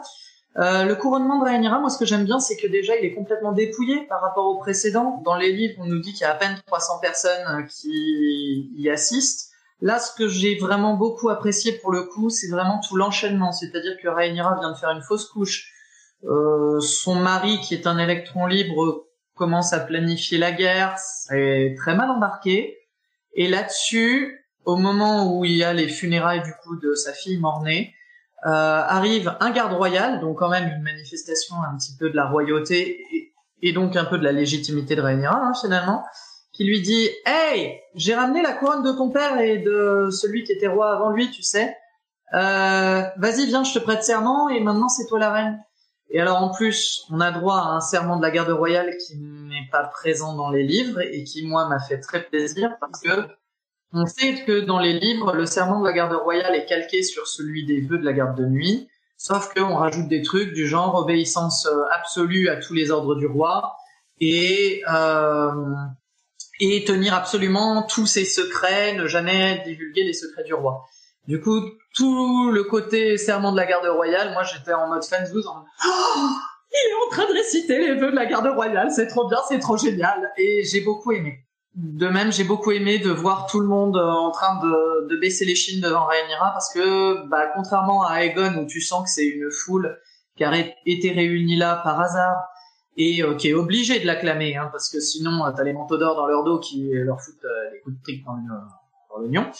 Euh, là, Rhaenyra, t'as vraiment l'impression que les gens qui l'entourent croient en elle et la reconnaissent vraiment comme reine, et du coup, ça m'a fait plaisir de voir tout le monde sauf Rhaenys parce que Rhaenys elle est géniale. Tout le monde s'agenouillait devant Rhaenys. Voilà, j'ai beaucoup kiffé cette scène et c'est ma scène marquante de l'épisode. Alors, j'ai une euh, anecdote sur euh, sur du coup le serment de ce fameux serment de la garde royale. Alors en fait, il faut savoir que le serment que vous avez entendu ici, il est a priori canon avec les bouquins. Mm. C'est-à-dire qu'on risque très fortement d'avoir exactement le même. Alors pourquoi ça? C'est parce que c'est un serment en fait qui a été euh, créé, en fait qui a été euh, écrit par Tim Michael, qui est l'assistante éditoriale de, euh, de George Martin, euh, et que George en fait laisse assez souvent euh, faire des, euh, enfin fait, fait des petits trucs comme ça de, de son côté et qu'il intègre ensuite lui à sa, euh, à ses bouquins. Euh, et le, d'ailleurs le, le chant euh, de Diamond est aussi de d'elle, de son écriture. Et le serment, en fait, euh, quand j'avais été en 2019 à Belfast et que je l'avais, euh, je l'avais rencontré, euh, elle nous l'avait récité euh, comme ça autour d'une bière, euh, en mode euh, voilà, je vais vous réciter les vœux de la garde de nuit. Ah, et donc on était tous en train de, euh, on récite les vœux de la garde de nuit et euh, il y avait Georges aussi et enfin bref, il y avait tout le monde et on était ouais les vœux de la garde et tout. Donc du coup j'ai un enregistrement de exactement le même servant parti dès 2019. Ça, Voilà. c'est la classe. Nympha, tu es d'accord avec nous du coup sur cette scène? Oui. Ah bah on dirait rien que oui, à- puisque c'est rien passé à la ajouter, suite. je- Eh bah parfait. Rien Ouais, à bah, ajouter. Euh, C'était, voilà. c'était la scène de l'épisode, elle était sublime. euh, Ouais. Voilà, quoi. Je, je suis assez d'accord. Et puis là, et c'est là où je vous disais la musique, La musique je trouve avec folle. les les chœurs en fait, Ouais. les chœurs élèvent vraiment le truc et Ah. Et euh, et en fait on est on est alors ça Chris je pense je pense pourra pourra en dire un peu plus mais euh, mais t'as quand même une différence entre le le le, le son du couronnement d'Agon qui est assez lourd qui est dans les euh, dans les basses euh, et, et celui de Rhaenyra qui est dans plutôt dans le cœur dans l'élevé un peu plus léger et euh, bon tu je trouve, ça assez, assez sympathique. Ça vient en plus après une scène euh, qui moi euh, à chaque fois que je revois l'épisode euh, me tire toujours la larme euh, le, le le deuil en fait après leur deuil de Ouais. du bébé mort-né et euh, et j'ai trouvé magnifique le seul tout petit bémol que je mettrais à cette scène c'est l'arrivée de Eric en mode euh, livreur Uber Eats Euh, qui- J'avoue que euh, le mec en plus se déplace quand même en armure, ce qui est pas très pratique quand tu as toute la baie de la Nera à traverser quand même. Non non. Voilà. Bon. Mais non, il s'est Alors changé que ce soit faire cohérent, classe, qu'il y a un côté très fantasy, c'est clair. Non mais attends. Oui, c'est un côté très high fantasy, on est assez c'est loin du réalisme. c'est le tout petit bémol c'est pas un truc qui Oui. va gâcher la scène du tout en fait c'est juste que t'es tu voilà c'est je comprends la facilité le fait d'avoir en fait ils ont un nombre de minutes limité aussi donc voilà ce petit ce petit coin là faut pas que ça se multiplie trop dans l'épisode tu vois mais mais euh, sinon non le- la scène m'a aussi beaucoup ému Ah ouais, non, ouais, mais- et le visage des, des euh, c'est une merveille. Une merveille. Alors. Alors, du coup, ta scène. Ah ouais. Celui-là, celui-là c'est le mien. Alors, euh, en fait, globalement, tout le passage d'Accalmie à partir du moment où euh, on voit Accalmie jusqu'à la mort de, de c'est extrêmement canon avec le bouquin. En fait, c'est Ouais. euh, mais même au dialogue près. Euh, relise- enfin, euh, c'est c'est assez fou. Euh, ceci, c'est pas pour ça que j'aime particulièrement cette euh, cette séquence-là. Euh, c'est pile ce moment-là où il y a Vagar. Euh, donc Arax vient d'atterrir euh, dans la tempête. Alors j'aime bien le design en plus d'Acalmie, mais ça on en reparlera après. Euh, dans la tempête, dans ce, cet univers sombre, et et, et d'un côté, enfin Arax arrive et et là Vagar se lève, mais mais ça, tu vois vraiment cette démesure et le gigantisme des trucs. Euh, Mm. dit, ça va mal se passer. Et, euh, et je trouve que simplement cette séquence-là euh, est, je crois, l'une de mes, un de mes visuels, une de mes séquences préférées de toute la saison. Je l'ai trouvé tellement forte et tellement, euh, tellement puissant euh, comme ça, le dragon qui se lève, euh, qui se lève des brumes. J'ai aussi beaucoup aimé le, la course poursuite euh, du, du dragon. J'ai trouvé qu'il jouait très habilement avec les codes euh, du, de, un peu de l'horreur. Enfin, je sais pas si c'est vraiment de l'horreur, mais tu sais où tu, tu commences par voir par l'ombre du dragon qui est démesuré, puis ensuite euh, Oui, il joue sur tes attentes, Park, quoi. sort. En fait, t'as Arax qui sort euh, de de la tempête, donc tu dis c'est bon, la séquence de stress est finie. Et en fait, au moment où le le le euh, Lucerys tourne euh, la tête, bah t'as le dragon qui qui vient et qui te qui, te bouffe en fait le le Arax. Et euh, et pareil, ça c'est un jeu sur les codes d'horreur. T'as un moment donné, je- ça a fait un peu caméra épaule aussi, pareil euh, sur les codes de l'horreur. Et j'ai trouvé qu'ils avaient assez habilement adapté cette euh, cette séquence des bouquins. En fait, on sait pas trop ce qui s'est passé parce que justement c'est l'orage et euh, voilà, belle, belle réussite pour celle-ci. Pour moi, c'est plus du, c'est plus que de l'horreur, c'est du Spielberg en fait. C'est vraiment, c'est, c'est l'horreur à la Spielberg. C'est, c'est euh, Jurassic Ah, c'est- Park, ouais, euh, c'est, ouais, euh, les dents de la mer, c'est, euh, c'est, c'est, c'est la voilà. suggestion. Ouais, ouais. Euh, et, euh, et effectivement, c'est des codes qui sont très très très bien faits. Après, euh, on, enfin, je pense qu'on peut, on peut en parler dès maintenant parce que c'est ma scène à moi, à Calmi en elle-même, euh, parce que j'ai trouvé que euh, à l'écran c'était d'un kitsch, mais d'un kitsch. Vraiment, tu vois, il y a des trucs. Alors d'accord, c'est bien hein, de suivre le livre. Il y a un moment à l'écran, c'est un peu comme, c'est un peu le même problème que j'ai avec Imond, c'est que c'est vraiment le, le, le- la demeure de la famille Adams où t'imagines, genre, jamais de la vie, il y a quelqu'un qui va y vivre. En plus, t'as Zach Galafianus, là, le, euh, le, l'acteur de, euh, de, euh, de euh, Boros Baratheon peut-être? oui Boros Baratheon mais euh, l'acteur il ressemble de ouf à l'acteur de euh, de Zach euh, machin là qui est un, un comique américain euh, qui est notamment dans euh, ah mince le truc là avec les bébés à Las Vegas là. Le et qui a toujours un rôle de teubé absolu. Et donc du coup j'ai Ah, vu ce pas- type Boros Baratheon c'est pas le c'est pas l'acteur hein, mais j'ai juste vu le même acteur enfin vraiment et juste du coup Boros Baratheon le gros teubé dans l'art- euh, par l'acteur du gros teubé qui, qui a juste un look un, un look ridicule de, de famille Adams dans un espèce de hall de famille Adams. Mais vraiment mais j'ai trouvé ça mais tellement too much. Ah, mais- ah vraiment moi j'ai trouvé ça mais putain c'est là que je me suis dit bah Martine à l'écran euh, c'est pas possible en fait. Tu vois il y a un moment Martine à l'écran euh, faut euh, faut, euh, faut faut pas faut pas le suivre surtout quoi et euh, je sais tu vois genre Babar tu, tout à l'heure t'as posté tes euh, tes illustrations préférées de euh, de euh, de Rise of the Dragon. C'est genre t'as pas posté l'illustration de Père Dragon la plus dégueulasse de tout le bouquin que que je puisse trouver. elle est tellement kitsch c'est Ah tellement là là, vous kitsch. et, c'est- vraiment mais moi je, moi je suis pas du tout du tout du tout euh, adepte de ce genre de kitsch euh, too much et euh, et, du- et, euh, et vraiment le visuel d'Academy le début ça allait hein, quand ils arrivent. Et puis le, le moment où on voit Vegas tout ça ça ça le faisait. Le mo- le moment du duel après j'ai trouvé ça magnifique. Mais alors vraiment Acalmi et Boros Baratheon oh mon dieu mais non il faut Il un moment charge- too il le much charge euh, bien. too much c'est too much hein. Après, le côté, le côté, il est, euh, il est, il est très, ça c'est dans le bouquin aussi. hein. Oui, qu'il soit illettré. Mais, Mais- tu vois, c'est pareil. C'est, c'est genre euh, là, vraiment, ils en ont fait, euh, ça, ça, ils en font des tonnes. Ça fait vraiment, euh, ça fait vraiment gros bonnet. euh, et tu vois, il y a des choses, euh, il y a des choses à l'écran. euh, faut les, faut, faut y rajouter un peu de, un peu de subtilité, quoi. Sinon, euh, Ah, moi, je suis pas d'accord. Ah non, non, non, je suis désolé. Il y a des choses à l'écran, faut leur rajouter de la subtilité, oui. Mais pas au Baratheon, sérieusement. Les Baratheons ne sont pas des gens subtils, ça se saurait. Et Boros, c'est quand même l'un des moins subtils dans son genre.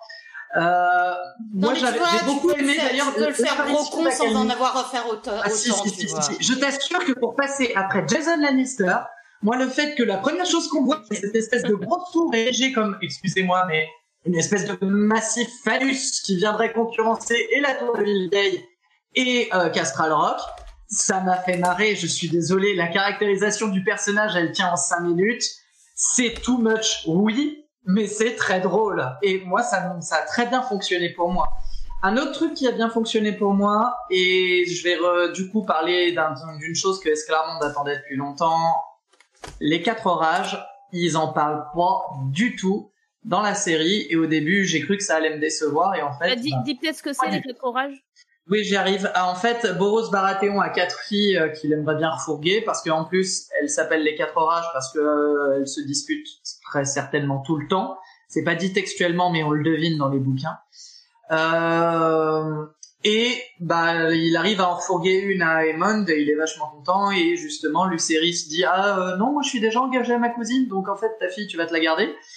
Et c'est un des trucs qui déclenche le fait que eh ben moi je mets les Baratheons du côté des verts d'abord. Donc voilà, là le fait que euh, derrière on n'ait pas une scène sur ces filles-là et sur leur chamaillerie, sur le fait qu'il y en a une dans le lot qui va venir asticoter à Aemond pour faire en sorte que euh, monte sur sa grosse bébête et que euh, attaque Lucerys, ça m'a pas dérangé plus que ça. Je pense que ça aurait été ça aurait pas été compris à l'écran. Vu le temps dont ils disposaient à Calmi, bon, ils auraient pu élargir le temps dont ils disposaient à Calmi, vous me direz, mais pour que la scène soit efficace, je pense que c'est pas plus mal qu'ils aient coupé les quatre orages. D'autant que comme ça, on n'a pas ce, côté c'est de la faute d'une femme. Ça reste vraiment une querelle entre les deux enfants verts et noirs. Euh, un truc qui n'a jamais été soldé depuis euh, au moins l'épisode 7, si c'est pas l'épisode 6 en fait. On voit les conséquences de la maltraitance de Lucerys sur Aemond, euh, du fait qu'ils euh, se sont mis à se bagarrer, de la haine de leurs parents. Bon bref, on voit vraiment toutes les conséquences de ce qu'on a vu précédemment à l'écran et c'est pas rattaché à des querelles qu'on n'aurait pas compris en plus en tant que spectateur parce qu'on n'a pas le temps de parler des quatre orages de toute façon euh, dans la série. Voilà, je pense que c'est pas les personnages féminins de Feu et Sang qui me manquent le plus au final. Ah, ça, ça, je, je sûr. juste sur ce que tu dis sur le, effectivement, la construction de la, de la, de la haine, en fait, entre Lucerys et Aemond. qui est effectivement très très bien amené. Hein, pour le coup, mm. ça ils ont bien anticipé depuis. Bah, depuis beaucoup, mm. depuis voilà entre la entre l'œil pour œil, puis après le, les petits rires au, au repas. Enfin, il y a, y a, clairement une construction totale. Quoi. Ça c'est très très bien fait. Mais euh, ouais, non, moi c'est moi, mais vraiment c'est, euh, enfin, je, je, pinaille hein, parce que euh, elle est quand même, euh, j'étais quand même dedans hein, dans la scène. Mais c'est vraiment ouais le visuel, le, le visuel était vraiment, était vraiment trop kitschouille pour moi. Et, donc j'ai retrouvé le nom de ce, ce bon vieux Zach dont j'ai oublié, voilà Zach Galifianakis qui joue dans Very Bad Trip. Qui et du coup vraiment je je, je, je l'ai vu lui et donc mettre un sosie d'un mec qui joue que des teubés pour un teubé. Enfin vraiment je tu vois c'était euh, c'était là. Non les gars ah, les gars à un moment il faut euh, mais euh... faut faut enfin tu vois faut y enfin c'est bon on aurait compris qu'il était con bien bien il y avait pas besoin d'aller à ce point-là. Puis cette cette ce hall de la famille Adams là euh, après le hall euh, on l'a déjà vu dans l'épisode Simplement, ils avaient, ils avaient allumé la lumière à ce moment-là. Mm. Euh, il y avait peut-être pas un gros orage dessus aussi, quand même. Ouais, mais ils ont quand même, ils ont quand même bien, oui, d'accord, mais tu peux avoir un orage, t'allumes des lampes, enfin, t'allumes des, des torches, là, tu vois. Je, je, suis Justement, tu veux avoir un, que... un, un, petite ambiance un peu chaleureuse, tout ça, au coin du feu, quoi. tu non, vois mais pas... vous regarderez, Effectivement, vous regarderez la comparaison, je l'ai posée sur le forum entre euh, entre Boremund Baratheon et Boros Baratheon, donc son fils, euh, et où t'as vraiment ils ont foutu un filtre euh, bah, gris qui n'a plus aucune couleur euh, sur le gris bleu, alors que l'ambiance est plutôt jaune et chaleureuse dans dans l'épisode. Tout à fait. Ouais. On passe à ta scène, Nympha. Ouais. Euh, ben moi, ma scène, c'était l'adieu euh, de, de Rhaenyra à ses fils. Euh, alors j'ai pas pleuré parce que je le regardais avec mon mari et que je voulais pas le spoiler sur le fait que, alors j'ai je pleurais très fort intérieurement j'étais en train de retenir mes larmes en train de me cacher parce que je voulais pas le spoiler sur le fait qu'il y en avait un des deux qui allait crever. Bon il avait quand même compris qu'il y en avait un des deux qui allait crever bah, ils mettent vachement l'accent c'est c'est Luceris on a bien compris qu'il est non, mais avec surtout avec la première scène même de l'épisode 1 en fait hein. enfin de, de, de cet épisode je veux dire. Oui, oui, oui. Non, puis, sur une discussion entre les séries et Rhaenyra euh. non, puis il m'a il m'a fait un super euh... de toute façon c'est les... il va chez les Baratheons les Baratheons c'est tous des connards évidemment qu'il va mourir. Donc oui. Mais bisous aux fans de Stannis hein, accessoirement mais du coup euh, cette scène je l'ai trouvée mais d'une grande justesse enfin vraiment j'ai trouvé que euh, euh, les trois acteurs étaient sublimes. Enfin, et euh, il y a le dialogue, la, la, enfin, quand tu sais que ils sont, que Rhaenyra est en train de dire adieu à son fils. Enfin, j'ai vraiment, mais euh, j'étais complètement bouleversée. J'étais toute retournée là, ça me. Et euh, en plus, ils sont tellement bien sapés, c'est trop, c'est trop bien. Donc, les costumes là sont magnifiques, hein, moi je veux les On en reparlera des costumes, ne spoilez pas la fin du Twitch. Oh. tu sais qu'on peut, oh, tu sais, c'est pas grave, au pire on, on fera, on passera très vite au moment du, du costume. Exactement.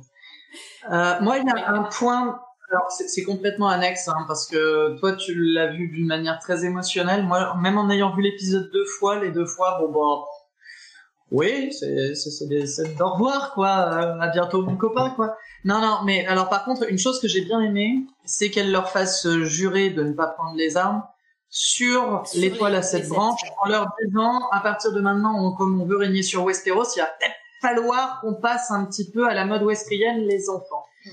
Et j'ai trouvé ça sympa parce que justement, on avait dit que le mariage de Daemon avec euh, Rhaenyra se faisait selon une selon un rituel qui a l'air d'être valyrien. Donc encore un moyen pour eux de dire on est à part. Et là, par contre, tu as vraiment euh, une manière, une manière assez subtile, j'ai trouvé, et assez intéressante de marquer leur volonté de régner sur un territoire en s'adaptant à ses lois, à ses codes, à sa religion. Donc voilà, j'ai trouvé ça intéressant parce que moi je le regarde plus euh, sur le côté un peu politico euh, machin, tout ça. Non, mais... même justement, même d'un point de vue émotionnel, ce serment, j'ai trouvé très beau parce que justement, tu sais, enfin, tu te doutes que du coup, il va y avoir une couille, et tu sais que le petit Luceris, avec qui il y a eu cette discussion juste sur le devoir euh, quelques scènes avant, tu sais qu'il va pas pouvoir répondre, tu sais qu'il va devoir se, se, se, faire violence aussi, et, euh, et qu'il est en train de jurer à sa maman, non, bah, et, et qu'il va s'y tenir à son serment parce qu'il a l'air tellement sincère, euh, le petit gamin.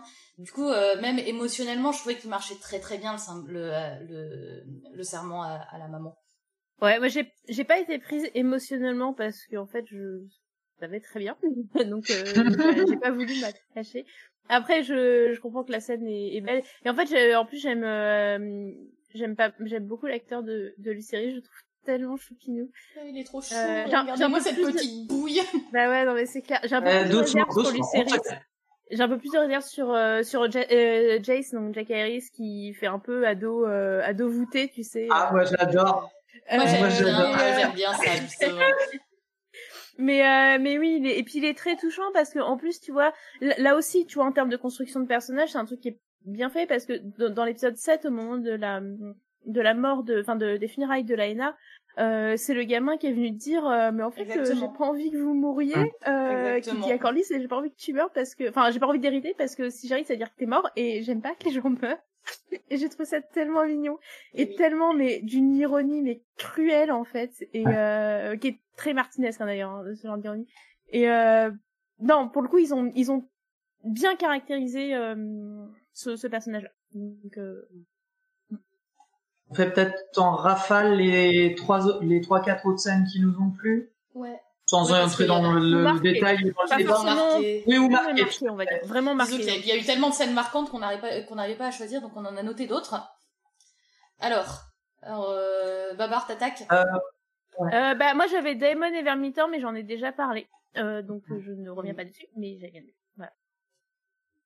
Euh, moi de mon côté, une scène qui m'a quand même bien fait plaisir, c'est Corlys qui comprend qu'il a tout foiré dans sa vie et qui dit à Rhaenys bon désolé maintenant je vais commencer peut-être à écouter tes avis. Tu vas voir ça va être beaucoup mieux maintenant que c'est toi qui vas avoir la lead enfin voilà j'ai bien aimé cette scène là entre les deux même si je la surinterprète un peu ici euh, moi c'est une scène mif mouf pour moi celle-là mais bon. Bah on en reparlera dans les mif mouf si tu veux et moi, je pense que c'est c'est un avis controversé, mais j'ai énormément apprécié la scène de la fausse couche. Euh, oh là oui, c'est controversé ça.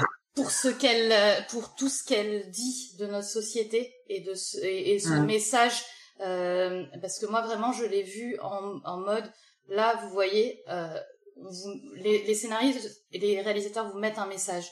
Vous êtes vous êtes des euh, des, des spectateurs aujourd'hui et vous allez dire à la fin de cet épisode le moment le pire le moment le plus choquant c'est pas le moment où il y a un petit enfant qui est en train de se faire découper avec un dragon c'est le moment où il y a une femme qui fait une fausse couche.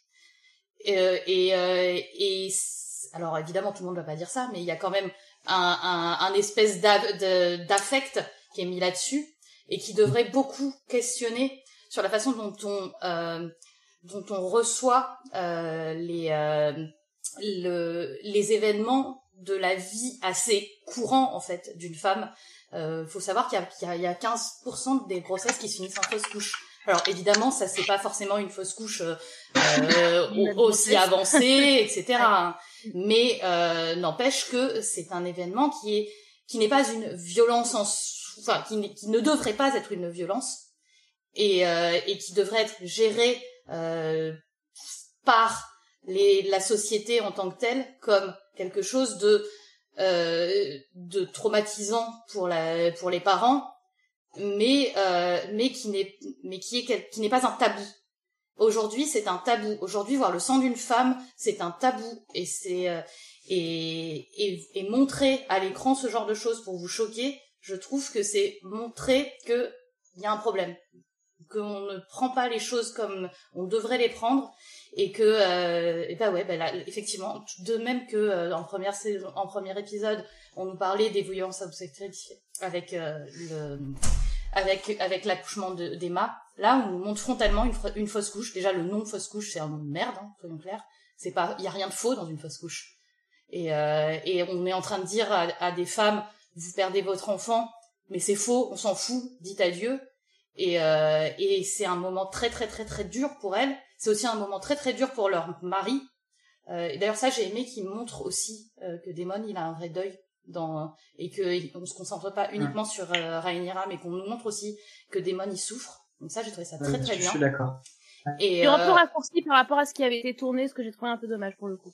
Parce que t'as vraiment enfin parce que pour le coup on a les images de de tournage de cette scène là Euh, et on le voit vraiment, mais même dans l'eau, en fait, exactement en parallèle avec ce qui avec Laenor, au moment où il y avait le deuil de sa sœur, où il était à moitié dans l'eau. Ils avaient tourné la même chose avec Daemon, et ça a été coupé, ce que, bon, je trouve ça un petit peu de mal. Voilà. Bah, en fait, alors, si je peux me permettre de rebondir, je pourrais être d'accord avec euh, si déjà ils avaient passé moins de temps à nous montrer ce pénible accouchement si le message n'avait pas été dilué par déjà euh, quatre scènes d'accouchement au cours d'une même saison, euh, d'accord, chaque scène apporte nouveau, chaque scène euh, est différente de la précédente et apporte un message en lui-même. Mais au bout d'un moment, on arrive au quatrième accouchement. Euh, c'est comme pour la violence gratuite. Au bout d'un moment, tu t'habitues tellement à ce que tu vois que tu prend même plus la peine, je pense, de réfléchir au message qu'il y a derrière. Donc, euh, je trouve que ça a dilué le message. Alors, je vais, me permettre de quand même de, de terminer là-dessus. je trouve que justement le deuil il passe très vite dessus. Je serais d'accord avec toi si justement ils avaient laissé plus de temps sur le deuil, s'ils avaient montré que ça continuait à poursuivre Rhaenyra encore par la suite, sauf que là justement, est-ce que c'est justement pour ne pas se laisser sombrer ou est-ce que c'est euh, ah, moi, vraiment je, je, pas ressenti un gros deuil chez ces personnages au final. Je trouvais très bien qu'ils montrent celui de Daima. Je trouvais très bien qu'ils montrent que c'était douloureux, bien sûr. Mais je l'ai pas ressenti vraiment comme toi sur ce coup-là. Ah, moi aussi. Ouais, Moi, j'ai son deuil. Pour moi, justement, c'est aussi une le, façon, le, enfin, le deuil. Elle, elle se prend en main, elle essaye de passer à autre chose parce qu'elle est en deuil et parce qu'elle souffre. Et j'ai aussi vu dans, euh, j'ai aussi vu une, une terreur atroce dans son dans ses actes qui viennent de euh, qui font vraiment écho écho euh, au premier épisode avec euh, avec la mort de sa mère. Et on et on sait que elle était traumatisée elle était terrorisée par les accouchements. Et ce moment où elle dit non je veux pas qu'on touche parce qu'elle a peur moi j'ai trouvé ça super fort. Et parce que aucune femme ne devrait avoir peur qu'on la qu'on qu'on la touche quand quand elle a besoin d'aide. Et, et vraiment moi j'ai j'ai, enfin, pour moi, vraiment, il y avait un, un message super fort et, euh, et, euh, et, très clair par, par les scénaristes. Alors, on me demandait sur le chat si euh, est-ce que est-ce que est-ce que ça serait pas traumatisant pour quelqu'un qui a eu vécu une une ouais, grossesse bah, alors clairement clairement je pense que c'est difficile je pense que c'est très difficile. Après il y a, y a, certaines personnes pour qui ça peut être aussi cathartique hein, j'en sais rien. Moi c'est pas mon cas enfin, mais pour moi pour moi il devrait y avoir un, un un truc warning vraiment parce que ça peut vraiment clairement réveiller des des traumatismes hein, et pas forcément pour le bien. Enfin, tu vois, c'est donc pour moi il y a il y a il y a ce point-là. Après, je je rejoins aussi pas mal ce que euh, ce que tu dis. Alors, c'est pas une scène que j'ai appréciée, euh, c'est pas une scène que j'ai détestée. Moi, c'est clairement pas la scène qui m'a euh, le plus euh, choqué de de cet épisode-là. ça reste une scène très marquante. après, tu vois, le alors un truc que j'aime bien, c'est qu'effectivement, on ponctue cette série avec les accouchements. Euh, épisode 1, milieu d'épisode, euh, épisode euh, épisode 10, euh, tu le ponctues et en fait, et ça dit quelque chose. Ah bah ça dit aussi une, une évolution forte de, de Rhaenyra qui est passée d'une adolescente à d'une adolescente qui ne voulait enfin qui ne voulait pas d'un statut de mère à une, une, une mère aimante et, et, ce qui est dommage, c'est qu'en fait, on l'a tellement essentialisé qu'on n'a pas eu son, son, son, mot sur ce qu'elle. Et c'est ce que j'allais dire là-dessus, c'est que je trouve dommage, en fait, de ne pas avoir eu de, de, même, même forcément sans passer une scène très longue, mais de voir au, comment est-ce qu'elle est passée effectivement d'une gamine euh, traumatisée par la mort de sa mère mm. à une femme qui est mère, qui accouche, etc. Et là où, euh, en fait, je, je te rejoins euh, Nympha sur l'idée de, euh, oui, euh, ça fait le parallèle avec avec l'accouchement de sa mère qui se passe mal, et, et oui, de toute façon, épisode 1, épisode 10, enfin, c'est fait pour. je trouve que c'est un peu amoindri par le fait que elle a déjà vécu cinq accouchements avant, donc elle a déjà été entre les mains des sages-femmes, enfin des, des, des soignantes, et et en fait le, le, le ouais, je trouve que ça affaiblit un petit peu la, la comparaison entre les deux voilà, c'est, c'est, elle a déjà vécu autant d'accouchements que sa mère en fait, euh, qui a priori bon se sont bien passés. D'ailleurs, j'avais bien aimé qu'on montre un accouchement. Mais justement, je trouve que c'est bien qu'on ait, qu'il y ait des accouchements qui se passent bien aussi, parce que c'est, c'est le cas. Il y en a qu'un seul. Il y en a qu'un seul. Sur les, mais, enfin, on, voilà, on a vu des grossesses qui se sont bien passées avec euh, Alicent aussi. Mm. mm, qui, Après, se il y passait, a- qui une- se passait bien, mais qu'elle, ne- elle, elle-même, en tant que femme, vivait mal. Elle ne voulait pas de, enfin, tu sentais qu'elle voulait pas de l'enfant. Et, que- et d'ailleurs, tu sens qu'après, elle n'aime pas ses enfants. Contrairement à Rhaenyra, qui elle euh, a toujours des gestes de tendresse envers ses, euh, elle a toujours des, ah, moi, je trouve que si, quand même, on nous montre, Elle est, elle est elle les rejette, elle les- elle est pas- elle est, elle est, elle est pas aimante. Elle est protectrice, mais pas affectueuse. Elle les protège parce que c'est ce qu'il faut faire, parce que c'est son devoir, mais elle est pas affectueuse. Elle Elle a le un- peu avec sa fille, hein, mais euh, On n'a pas le temps d'en parler. Oui, c'est ça. Euh, J'ai juste un détail moi à rajouter sur cette scène parce que je pense qu'il y a un point de détail qui a peut-être pas forcément été bien compris par, enfin pas été bien compris par les Français à cause des sous-titres et à cause euh, de la traduction aussi. Il me semble qu'en anglais Rhaenyra dit juste get out et la traduction a fait croire qu'elle parlait aux sages-femmes.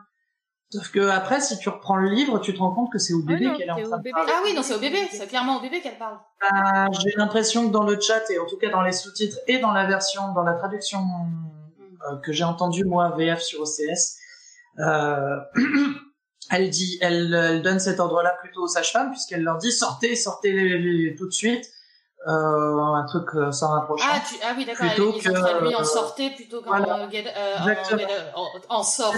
Ils auraient dû dire Exactement. sort, évidemment, puisque c'est au bébé. en VO, comme il n'y a pas de mais différence entre le pluriel et euh, le singulier, on ne sait pas à qui elle s'adresse réellement. Euh, en français, par Oui, contre, ils n'ont pas réussi à retranscrire la Oui, oui, non, c'est J'en clairement, profite. c'est clairement sort et Ouais. pas sortez. Oui, ça, y a pas de doute. J'en- profite pour dire qu'il y a une interview de Emma Darcy qui est super intéressante justement sur euh, sur le rapport de Rhaenyra à cet accouchement-là. Euh, et en fait, euh, Emma dit que c'est une façon pour Rhaenyra de d'essayer de reprendre le contrôle alors que c'est une situation dont elle est en fait elle est- c'est une situation où elle est privée du contrôle euh, alors qu'elle Mm. devrait être en contrôle et que le fait de, de déclencher son accouchement enfin c'est pas vraiment ça parce que c'est compliqué mais de de voilà de dire sort de dire au bébé mais enfin vas-y je veux retrouver mon corps c'est aussi une façon pour elle d'essayer de reprendre le corps enfin l'interview est, est très intéressante euh, allez-y Elle est sur le forum, sur le euh, forum. dans la discussion euh, consacrée à l'épisode 10. Bon, je pense qu'on a à peu près fait le tour, euh, quand Oui. même. Oui, oui. Et alors juste tout petit dernier point sur la scène de toute toute fin avec les bruits étouffés, c'est le moment où Daemon vient annoncer la, la mort de Lycéris euh, sur la séquence où le bruit tout étouffé euh, au ralenti etc qui était assez sympathique et qui concluait bien le, cette saison-là. Voilà. Alors, on passe au moment Mif Mouf. Euh, non. Ah, non, non, non, non, non, non, non, non, non, non, non. Non, non, ça c'est pas Mif Mouf, ça les gars. C'était nul. C'était Mouf tout court. C'était grave Mouf. C'était merde. Ah. Euh, bon, euh, qui veut commencer? Bon Ouais, allez vas-y je me lance. Euh, ouais bah en fait moi c'est vraiment une séquence que mais alors qui m'a fait sortir de l'épisode Hmm. Hmm. et qui euh, et qui moi en fait me me fait mais tellement écho des, au, au, au sujet actuel sur les violences conjugales en fait et euh, et euh, je sais pas si enfin vous devez probablement connaître le cette échelle qui est le violentomètre euh, qui est une échelle qui a été mise en place justement par des associations euh, euh, sur les violences conjugales qui est euh, bah qu'est-ce que votre compagnon fait ou compagne hein, d'ailleurs hein. il y a il y a y a des y a des hommes aussi hein, qui sont qui sont victimes de ça même si c'est pas le, le majoritaire euh, mais en gros qu'est-ce que votre compagnon fait et à quel degré de, de dangerosité vous êtes et euh, et ça là le le- l'agression euh, c'est enfin on, on est on est au top quoi c'est c'est c'est d'une violence c'est d'une euh, Enfin moi, on, on a dépassé la red flag, on est au niveau du Oui. Ah bah là, oui, là, là, y a plus un- là c'est plus un drapeau, là, c'est euh, Voilà, c'est- c'est- c'est c'est tout un drap, quoi. C'est quelqu'un la couette. vous cherchez de la- de l'aide. Vous, vous, vous, faut pas romantiser le personnage, enfin derrière, Non. etc. Mais c'est ça. Et après, Non. bon, t'as toute la question du rapport Mais à un personnage de fiction que tu peux aimer ou pas. Euh, sachant que bon, ce qui est sur papier, c'est pas non plus ce que tu vois à l'écran, et, et sur papier, ça passe mieux que, par exemple, bah, Daimon, il, en bouquin, il est un peu pédophile, beaucoup. Euh, ça passe mieux sur papier que ce qui est montré à l'écran. On sait que c'est un personnage de fiction.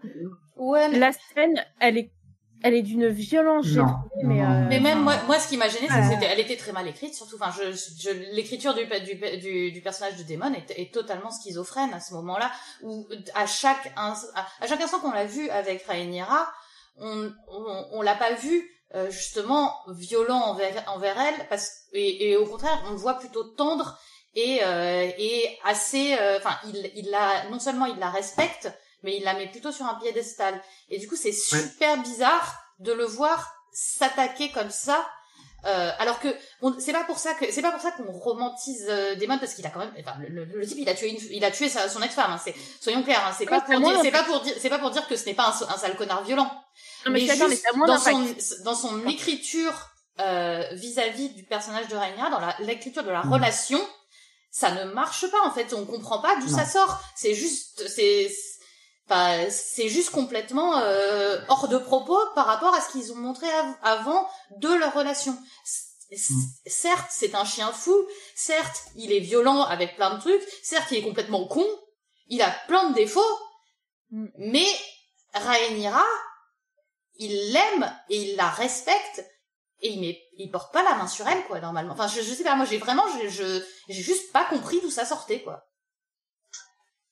Euh, ça vient peut-être euh, rajouter au propos que que les hommes sont violents, toxiques ou je ne sais pas. Je- J'avoue que je trouve dommage tu vois, parce il que est déjà toxique. On le savait hein, qu'il était Ouais, il est toxique. déjà toxique. Oui. Mais c'est dommage Oui, parce oui. que toi, tu vas pas, euh, comment dire, euh, bien construire un personnage féminin et, et c'est pas en rabaissant euh, les personnages masculins que tu augmentes les personnages féminins, tu vois. Enfin, complètement. je trouve qu'il y a un petit peu de ça dans cette série qui me gêne un petit peu. Euh, d'accord. Et, et ouais, en fait, je vous rejoins sur, euh, bah, bon après, j'ai pas trouvé que Daemon était spécifiquement amoureux, tu vois, dans le sens vraiment amoureux de de de Rhaenyra. Non, mais Il y a- il la respecte, quoi. Il, a, Mais c'est vrai qu'en tout cas, il y a, il y a tout un jeu où il se cherche en Ou fait. au moins il la euh, désire.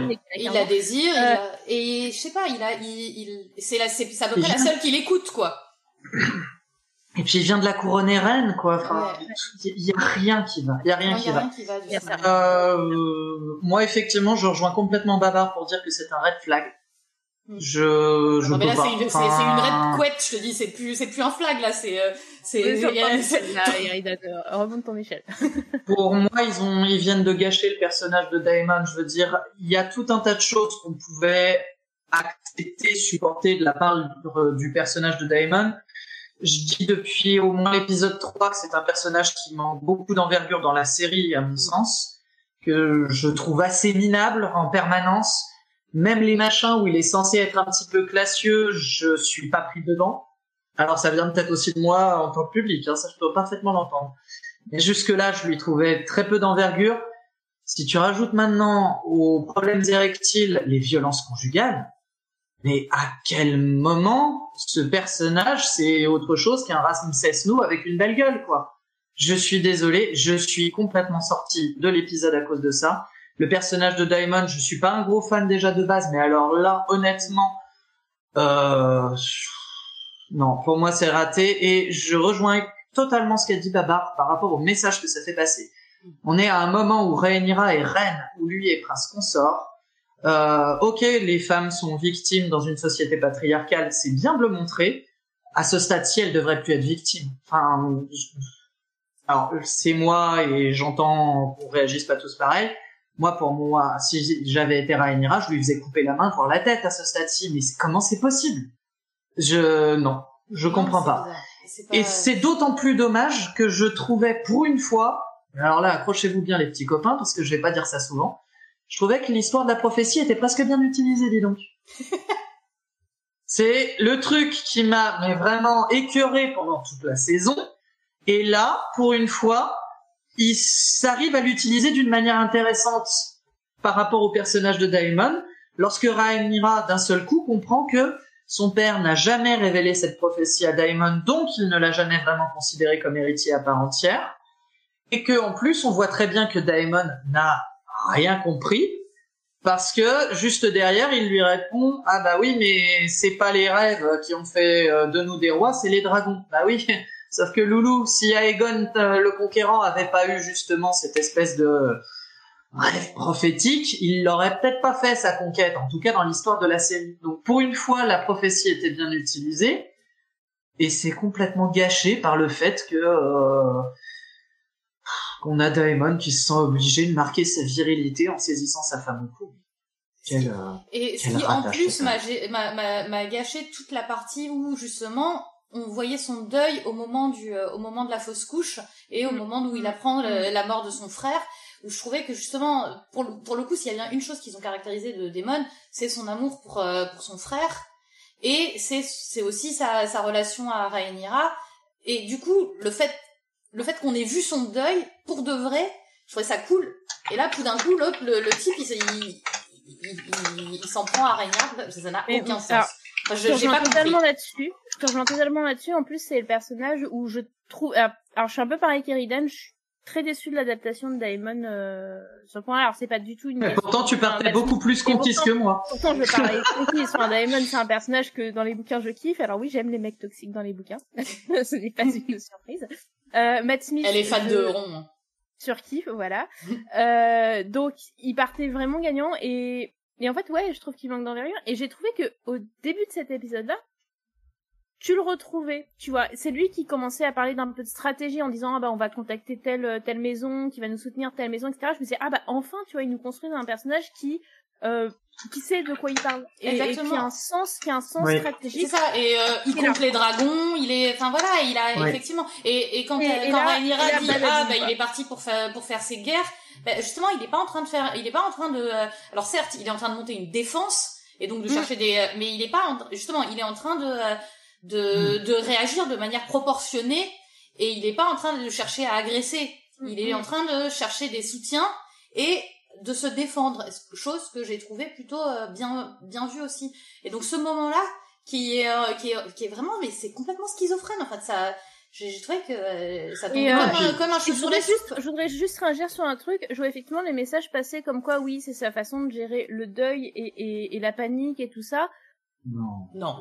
Euh, Non. non. en fait. Enfin, Non. tu Non. peux gérer. Enfin, t'as pas besoin d'être violent pour gérer. T'as moyen de montrer autre chose, t'as moyen de construire autre chose que des violences conjugales. Il est pas obligé de s'en prendre Parce que physiquement. là, c'est vraiment une violence conjugale. Surtout, il y a une table. Il peut, il peut jeter des, il peut jeter des trucs. Hein.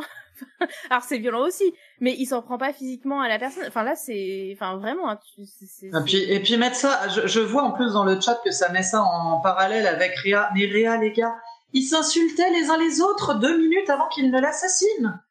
Réa, ils ne se sont jamais aimés, c'est un mariage arrangé. Ça n'a rien à voir avec la relation qu'il est censé avoir avec Rhaenyra, rien du tout. Ré- Réa, c'était un obstacle dans sa vie. Alors tu peux, oui, le- tu peux le lire de façon politique, tu vois, effectivement. Ah, bien sûr. Donc euh, je sais pas. Alors après, je veux juste finir là-dessus, peut-être sur cette scène. C'est pas parce que on a aimé, on a détesté l'écriture d'un personnage, pas aimé ou qu'on n'est pas d'accord, que c'est une carte blanche pour aller insulter euh, Sarah S. D'accord. Ah non, Qui ah non, grave pas. l'une des de- alors l'une des scénaristes de la série qui effectivement a sorti un article avant cet épisode 10 euh, qui a sorti une interview dans laquelle elle dit qu'elle comprend pas pourquoi les gens aiment Daemon euh, parce que c'est un type toxique et qui s'est pris mais une vague de harcèlement mais mais mais comme pas possible avec même une pétition pour la dégager de la série. Je tiens à signaler que elle est pas seule sur cette série, qu'il y a Ryan Condal Complètement. sur cette série. Surtout qu'elle Hein, elle est même pas sur cet épisode-là. ensemble. Donc, s'il y a une critique à faire, vous le faites à l'ensemble de l'équipe et sans insulte. Enfin, enfin, je, enfin, ça me paraît le, le, le bon sens. Mais là- là, il y a une, une campagne contre Sarah. Ça, ça va même devenir un mème et ça me, ça me déprime, quoi. C'est euh, un truc qui vous plaît pas. Ah bah, ça, c'est Sarah qui a écrit. Alors, en plus, Sarah, c'est pas elle qui est sur cet épisode. Donc, euh... enfin, non, Et puis vraiment, bon, elle a pas tort. hein. Clairement, il est toxique. Oui, c'est c'est c'est c'est un. Ah, mais après, oui, bah, après oui, je veux dire, c'est évident. Et, il est toxique aussi dans les bouquins. Hein. C'est Ah ouais, vraiment ouais. c'est vraiment un- une enflure aussi dans les bouquins. Après, moi, c'est vraiment c'est vraiment cette euh, c'est vraiment cette façon de l'avoir écrit là pile dans cette scène là qui me trouve mais vraiment je trouve que ça je trouve que c'est pas cohérent avec la façon dont ils ont écrit tout le reste c'est c'est plus une question de de, euh, de logique scénaristique qu'une question de dire qu'il est pas toxique de base si je suis pas surprise que le type soit toxique je suis Bah surprise oui, que dans sûr. les bouquins, non mais dans les la- bouquins, il est pédophile, il, il aime se taper les gamines qui, enfin des gamines Il- qui, il est immonde, sont, ce type, sont c'est- encore vierges. hein. Enfin, accessoirement, hein, mais. Bah, Et euh, d'ailleurs dans le bouquin aussi, enfin là aussi, hein, je veux dire, euh, il bavait sur Rhaenyra de, qui avait 12 ans. Excusez-moi, c'est immonde. 15. Oui. non, mais- Non, il est, c'est vraiment, c'est, c'est c'est vraiment un porc ce type. Mais, euh, mais c'est un porc qui, a priori, ne frappe pas Rhaenyra. Il frappe d'autres femmes. Bah voilà. Et il frappe plein de... et, et c'est vraiment, euh, enfin voilà, c'est un, c'est, c'est, c'est, c'est, c'est, c'est- c'est une raclure absolue. Mais, mais la Ah, mais façon après, dont, enfin voilà, sois- ça marche pas. En Quoi. vrai, en vrai que tu Mm. sois pas d'accord avec Sarah, est-ce que tu sois pas d'accord avec la façon dont elle comprend le personnage et dont elle le façonne avec les autres? Ça se comprend totalement. Moi, Sarah, par exemple, la façon dont elle, euh, dont elle a construit la sortie de Rhaenys à la fin de l'épisode 9, bon, j'aurais beaucoup de choses à en dire. mais, euh, mais c'est pas une, euh, enfin, t'as le droit de dire que t'es pas d'accord. Euh, lancer Oui. une, une pétition, une campagne de, de, enfin, on calme, mais, enfin, les gars, euh, enfin, calmez-vous, quoi. C'est c'est une série. C'est une vraie personne, en pas- fait. Oui, c'est Voilà. pas contre le chat, hein. Oui, contrairement à Daemon qui lui n'existe pas. Hein, euh, Voilà. Désolé de le rappeler. Bon alors seconde scène mif mouf qui pour le coup moi je, moi je l'ai adoré cette scène j'ai trouvé trop trop trop bien alors euh, on va il va y avoir encore des fights Je, je- je vais être honnête, hein, de toute façon, tout ce qui a touché à Daemon dans cet épisode ne m'a pas beaucoup plu. Soyons francs. Le, la prise à la gorge a vraiment été problématique pour moi. Euh, ça, c'était juste bah, pas judicieux. Euh, j'ai pas compris l'intérêt de leur dire euh, de les menacer concrètement, de menacer les deux gardes royaux, les deux mecs qui sont restés là. S'ils sont là, c'est qu'ils y croient. S'ils se barrent, c'est qu'ils y croient plus. Euh, ouais, sortir ses sortir ses couilles et dire c'est moi qui ai les plus grosses, je voyais pas très bien l'intérêt là tout de suite. Voilà. ah moi si moi ça pour le coup j'ai trouvé ça génial justement le fait euh, parce que euh, c'est pas s'ils sont euh, s'ils sont là c'est qu'ils c'est qu'ils y croient s'ils sont là c'est que euh, c'est les gardes de Rhaenyra à ce moment à ce moment T hein. Et donc du coup il les menace parce que bah euh, euh, parce que euh, parce qu'il veut savoir s'ils sont avec lui justement s'ils y Oui, mais ils pas. vont pas lui répondre. ils vont pas lui répondre, aucun sens. Ouais, mais j'aime, en fait, j'aime, j'aime ce côté très Targaryen de la menace avec le dragon. C'est la même que faisait euh, Jérys dans les bouquins, c'est la même que, c'est le, euh, bah regarde, j'ai mon gros dragon derrière, et euh, et euh, alors, t'es avec moi? Oublie pas, hein, il y a, y, a, y, a y a le gros dragon derrière moi. Et, non, bah, et, et ça, c'est- ça, enfin, moi, ça m'a vraiment, euh, moi, ça m'a plu, quoi, tu vois, j'ai j'ai aimé. C'est la garde royale, ça, ça fait depuis le- leur naissance qu'ils vivent avec des dragons perchés au-dessus de leur tête. Évidemment qu'ils savent que Daemon a un gros dragon. Et ils savent aussi que les verts ont des gros dragons. Je, je, j'ai pas vu l'intérêt de cette scène et j'ai trouvé qu'à nouveau c'était Alors, une manière de présenter un Daemon euh, pas très malin. Pardon, vas-y Moi, Baba. j'en vois une d'intérêt de cette scène, c'est d'avoir pile cette image qui s'affiche à l'écran. Non, mais Caraxès, Ouais, non, Caraxès, oui, bon d'accord. Caraxès. Ok, d'accord. Ah, moi j'ai. Moi j'ai. Mais en fait oui, je pense que j'ai au- aussi beaucoup été aveuglée par Caraxès. Mm. Et, euh, Mais et j'ai. un poil too much, mais je comprends le. Et moi, ouais, non, moi aussi j'aime le message du. Euh, Eh, regarde, je suis un targ, j'ai un gros dragon. euh, Vas-y, je menace les gens rien qu'avec mon gros dragon. Et euh, ça. Et je trouve l'ont- ils nous l'ont pas encore, ils l'avaient pas encore assez fait dans la dans la saison 1. Du coup, je suis assez contente qu'il y ait un mec qui arrive avec son dragon. en disant, Eh, gros dragon. Wink wink. Ouais, et puis j'aime toujours autant le... les bruitages qu'ils font avec les dragons. Non, puis Caraxès, quoi.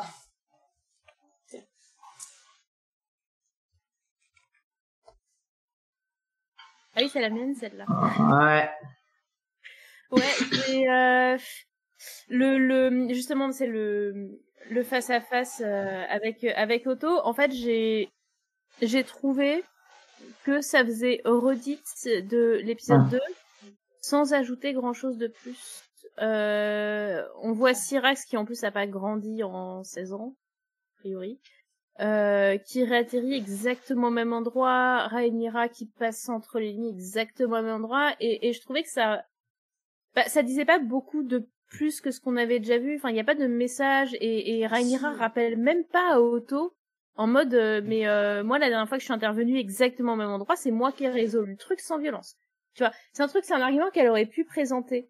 Euh, voilà, j'ai trouvé que ça faisait redite et non pas écho. Alors qu'il y a d'autres trucs qui font écho dans l'épisode, mais là ça faisait vraiment redite. Je l'ai pas spécifiquement aimé non plus euh, le revirement de situation qui arrive en mode euh, tiens je te montre une page euh, arrachée euh, à tes sentiments meuf tu vois. Alors que t'es là, tu fais, mais euh, bah en fait, euh, ma copine, elle a voulu éborgner mon fils il y a pas si longtemps. Alors après, bon, je comprends le côté un peu sentimental en mode, euh, elles se sont vues il y a genre euh, trois jours euh, après le banquet et, et, elles ont refait copine copine. Mais voilà, j'ai, je trouve pas que ce soit la scène la, la plus réussie. Le seul élément que j'avais trouvé intéressant, c'est que par rapport à la comparaison de la scène de l'épisode 2, c'est qu'on n'a plus le brouillard. Et que ça montre clairement qu'on est passé d'une période où on savait pas trop ce qui allait se passer, puisque dans l'épisode 2, on pensait que ça allait être Rhaenyra contre Daemon. Et d'ailleurs, c'est ce que présente l'épisode 2. À là, une scène où, ça y est, le voile est levé. Et donc, ce sera les verts contre les noirs. Euh, voilà, c'est le seul élément que je. Euh, moi, moi, j'ai quand même trouvé qu'on avait une vraie euh, maturité euh, de la part de Rhaenyra. On avait une, euh, on avait une, euh, on avait une ado rebelle, et maintenant on a une femme sage.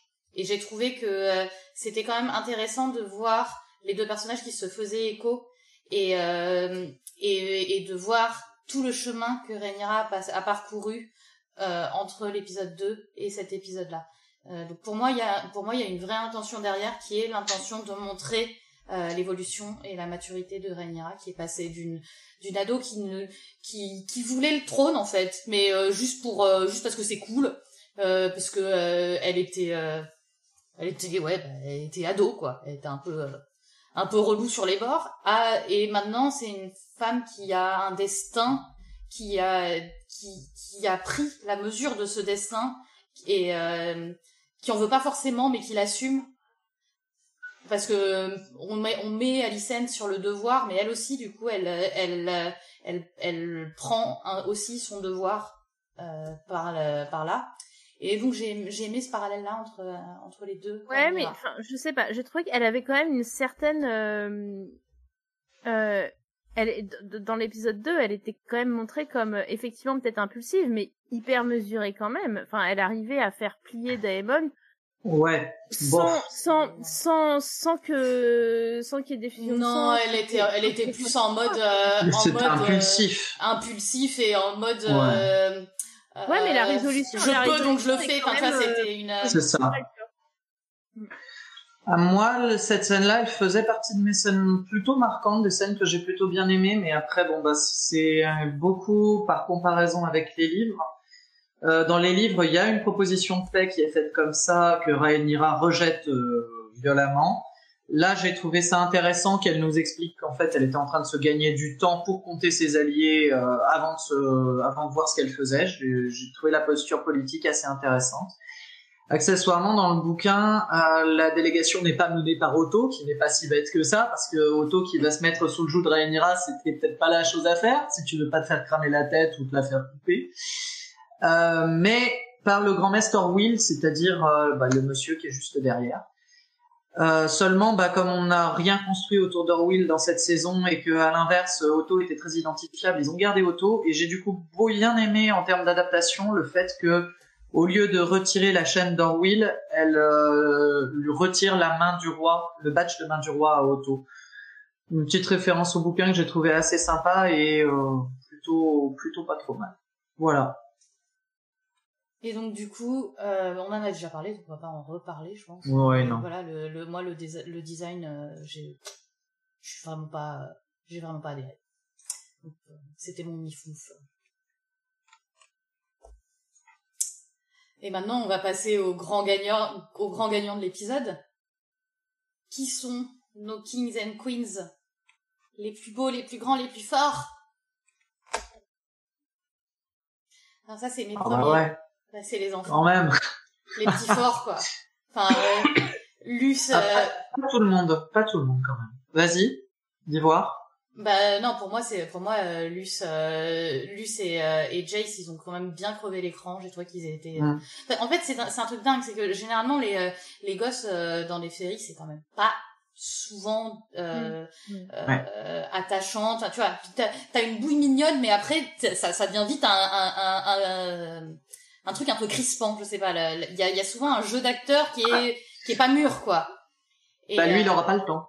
Bon bah lui, il- mais oui, mais tu vois justement le peu de fois où on l'a vu, j'ai trouvé qu'il crevait le de charisme. Il avait vraiment il, enfin, il, portait son rôle quoi. Et du coup, que ce soit dans la première scène avec avec Rhaenyra ou dans la scène des adieux, puis après aussi où il est, il crève de trouille, mais où il y va quand même dans à à Accalmie vraiment il m'a il m'a énormément touché ce petit bonhomme et euh, et j'ai vraiment j'ai trouvé que c'était lui le roi de l'épisode quoi. C'était euh, paix à son âme. Et vraiment trop gentil. je, je l'ai kiffé et on dit euh, sur le chat que Jace est cool aussi et moi pareil j'ai j'ai aussi beaucoup beaucoup aimé Jace qui euh, qui s'annonce comme un, un mec un peu euh, alors c'est un c'est un Jon Snow en mieux que Jon Snow voilà, c'est le mec. Euh, Alors là-dessus, je suis d'accord. Par contre, le chat est pas forcément toujours d'accord. Et en règle générale, sur Jace, c'est assez polarisé, j'ai l'impression. Euh, il y a des gens qui aiment moins. Moi, je lui trouve un côté un petit peu. Euh... Je suis désolé, je vais encore taper dedans, mais euh, grand couillon, un peu très ado encore. Que je trouve plutôt vaguement sympathique. Et à mon avis, c'est plutôt un bon gars. Alors oui, il est légèrement voûté, mais bon, qui suis-je pour faire des reproches? Moi, en fait, il me rappelle un peu le Rob des livres. Rob oui, oui, bah aussi dit exactement la même chose et je suis d'accord. Ouais. Pour moi, c'est pour moi c'est Rob. Euh, c'est euh, il est il fait son devoir et c'est lui l'héritier. Il va et ouais, il va faire des, des, des... c'est un ado quoi. C'est aussi euh, et c'est alors c'est pas Richard Madden. Certes, il est voûté tout ça, mais n'empêche qu'en fait ça fait plus vrai en fait. Ça fait euh, c'est ouais c'est un vrai ado quoi. Il et, et, du coup bah il a une démarche de de d'ordre un peu un peu et moi du coup j'aime ça.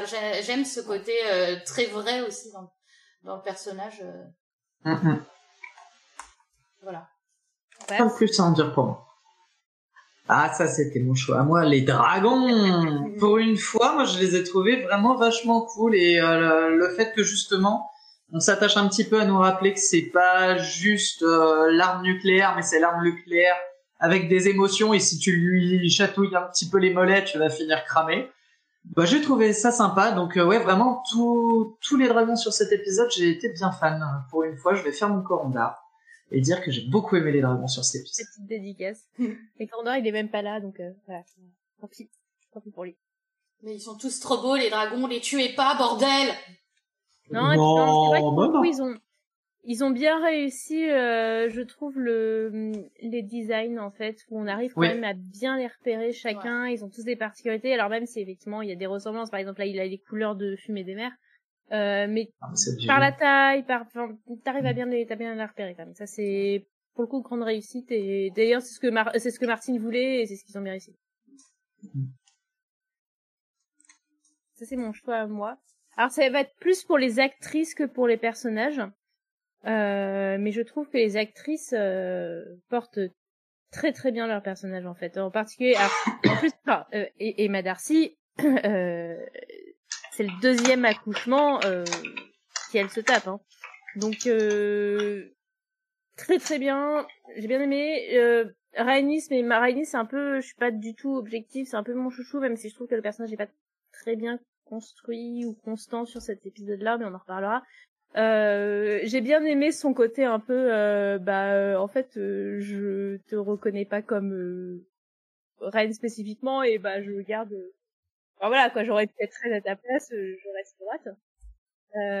et ouais, j'aime, j'aime beaucoup les actrices. cette petite remarque sur, sur la costume, elle était dans Noir, dans Game of Thrones était le symbole du pouvoir féminin.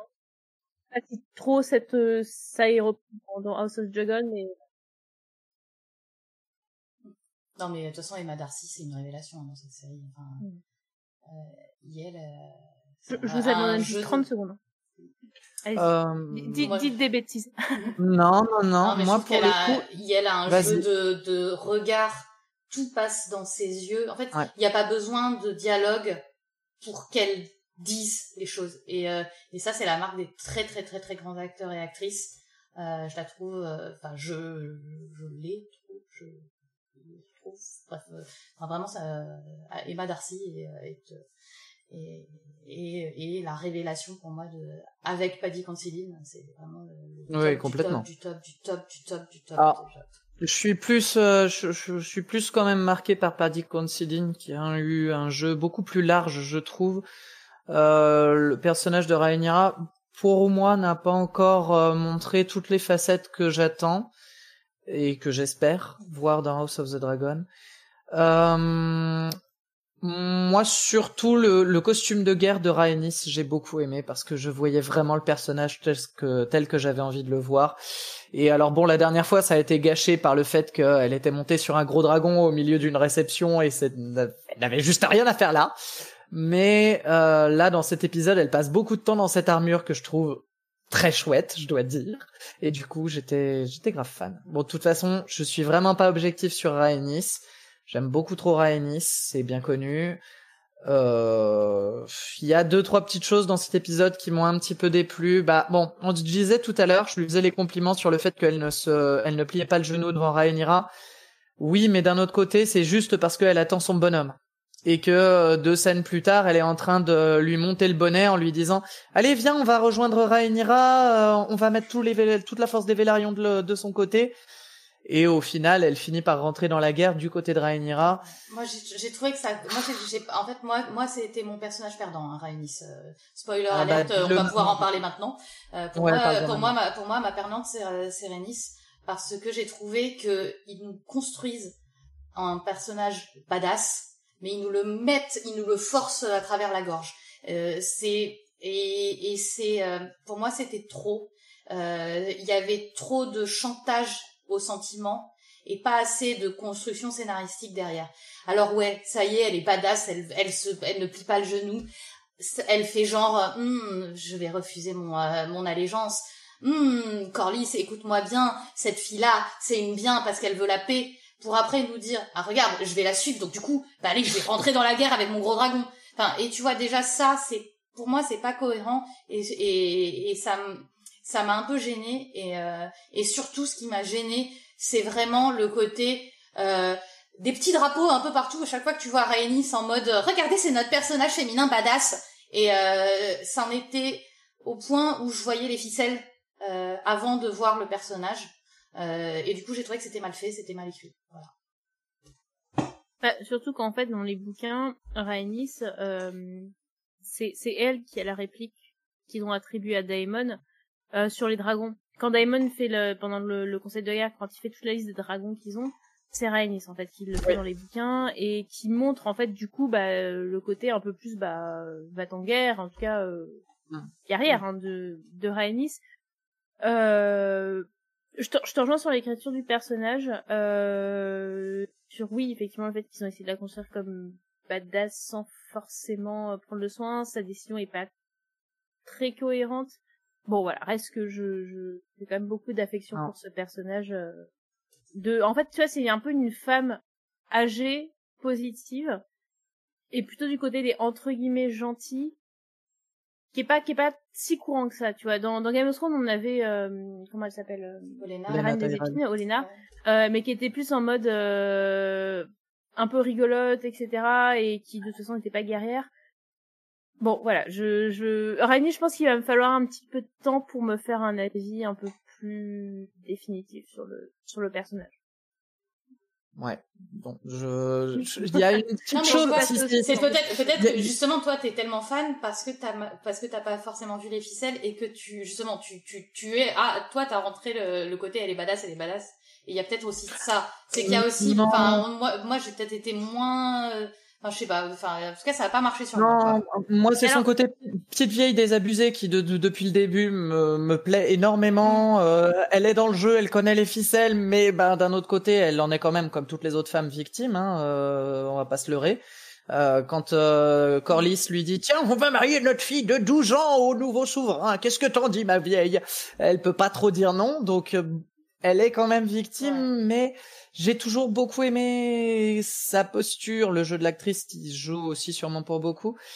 Euh, moi, c'était plus par rapport au conseil que je voulais revenir. C'est vrai que en relisant la, scène, dans le conseil de guerre, tu vois que Rhaenyra elle, est partante pour la guerre, Rhaenys elle est plutôt bien chaude pour la guerre. Vas-y, on a des dragons, on crame tout sur notre passage. Et c'est Daemon qui les tempère. Et du coup, Là, j'ai l'impression, puisqu'on parle de ces deux personnages-là, j'ai vraiment l'impression que euh, le message euh, qu'ils ont voulu faire passer Et comme disait Babar, plus un message de dénonciation du patriarcat et de ses travers, plutôt qu'un message vraiment purement féministe, parce que bah, c'est très toutes les deux hein, dans la saison, ils ont complètement essentialisé les personnages féminins. Ils les ramènent bah tout le temps à leur genre et donc aux caractéristiques de leur genre.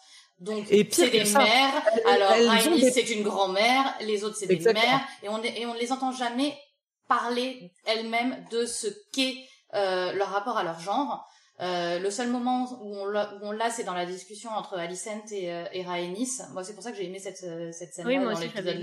Parce que j'ai trouvé que ça sortait un tout petit peu de cette, de cette posture très essentialisante. Et là, bah, ah. du coup, ça y est, c'est des, c'est des, c'est, des, c'est des femmes, donc elles, donc elles, c'est le parti de la paix et elles ne veulent pas la guerre. Et, euh, et, et c'est très, c'est très cliché et, euh, et, très essentialiste et c'est un peu décevant. Après, moi, je pense que pour c'est aussi une manière de paver les choses pour Rhaenyra, euh, pour nous montrer à quel point elle va changer. À quel et, euh, et je pense que avoir le personnage pour la paix dans la première saison, pour nous amener petit à petit avec un personnage de guerrière qui ne voudra qui, qui, qui, qui, qui va s'accrocher. Enfin, je pense qu'il y a, il y a, a peut-être une, il y a peut-être une question de d'évolution du personnage derrière. Je vais faire mon relou, mais si la série veut avoir un bon message, un message positif, ce qu'il faut, c'est pas que Rhaenyra devienne un homme en pire avec tout ce que ça a de, de plus désagréable. Ah il faut pas que ça devienne une euh, une folle de sang, une espèce de Daenerys. On en reparlera tout à l'heure parce que Babar a très bien identifié à un moment donné, je crois, un, élément où euh, il utilise limite la Daenerys bis. Ah non non mais euh, soyons clairs le but ne devrait pas être celui-là.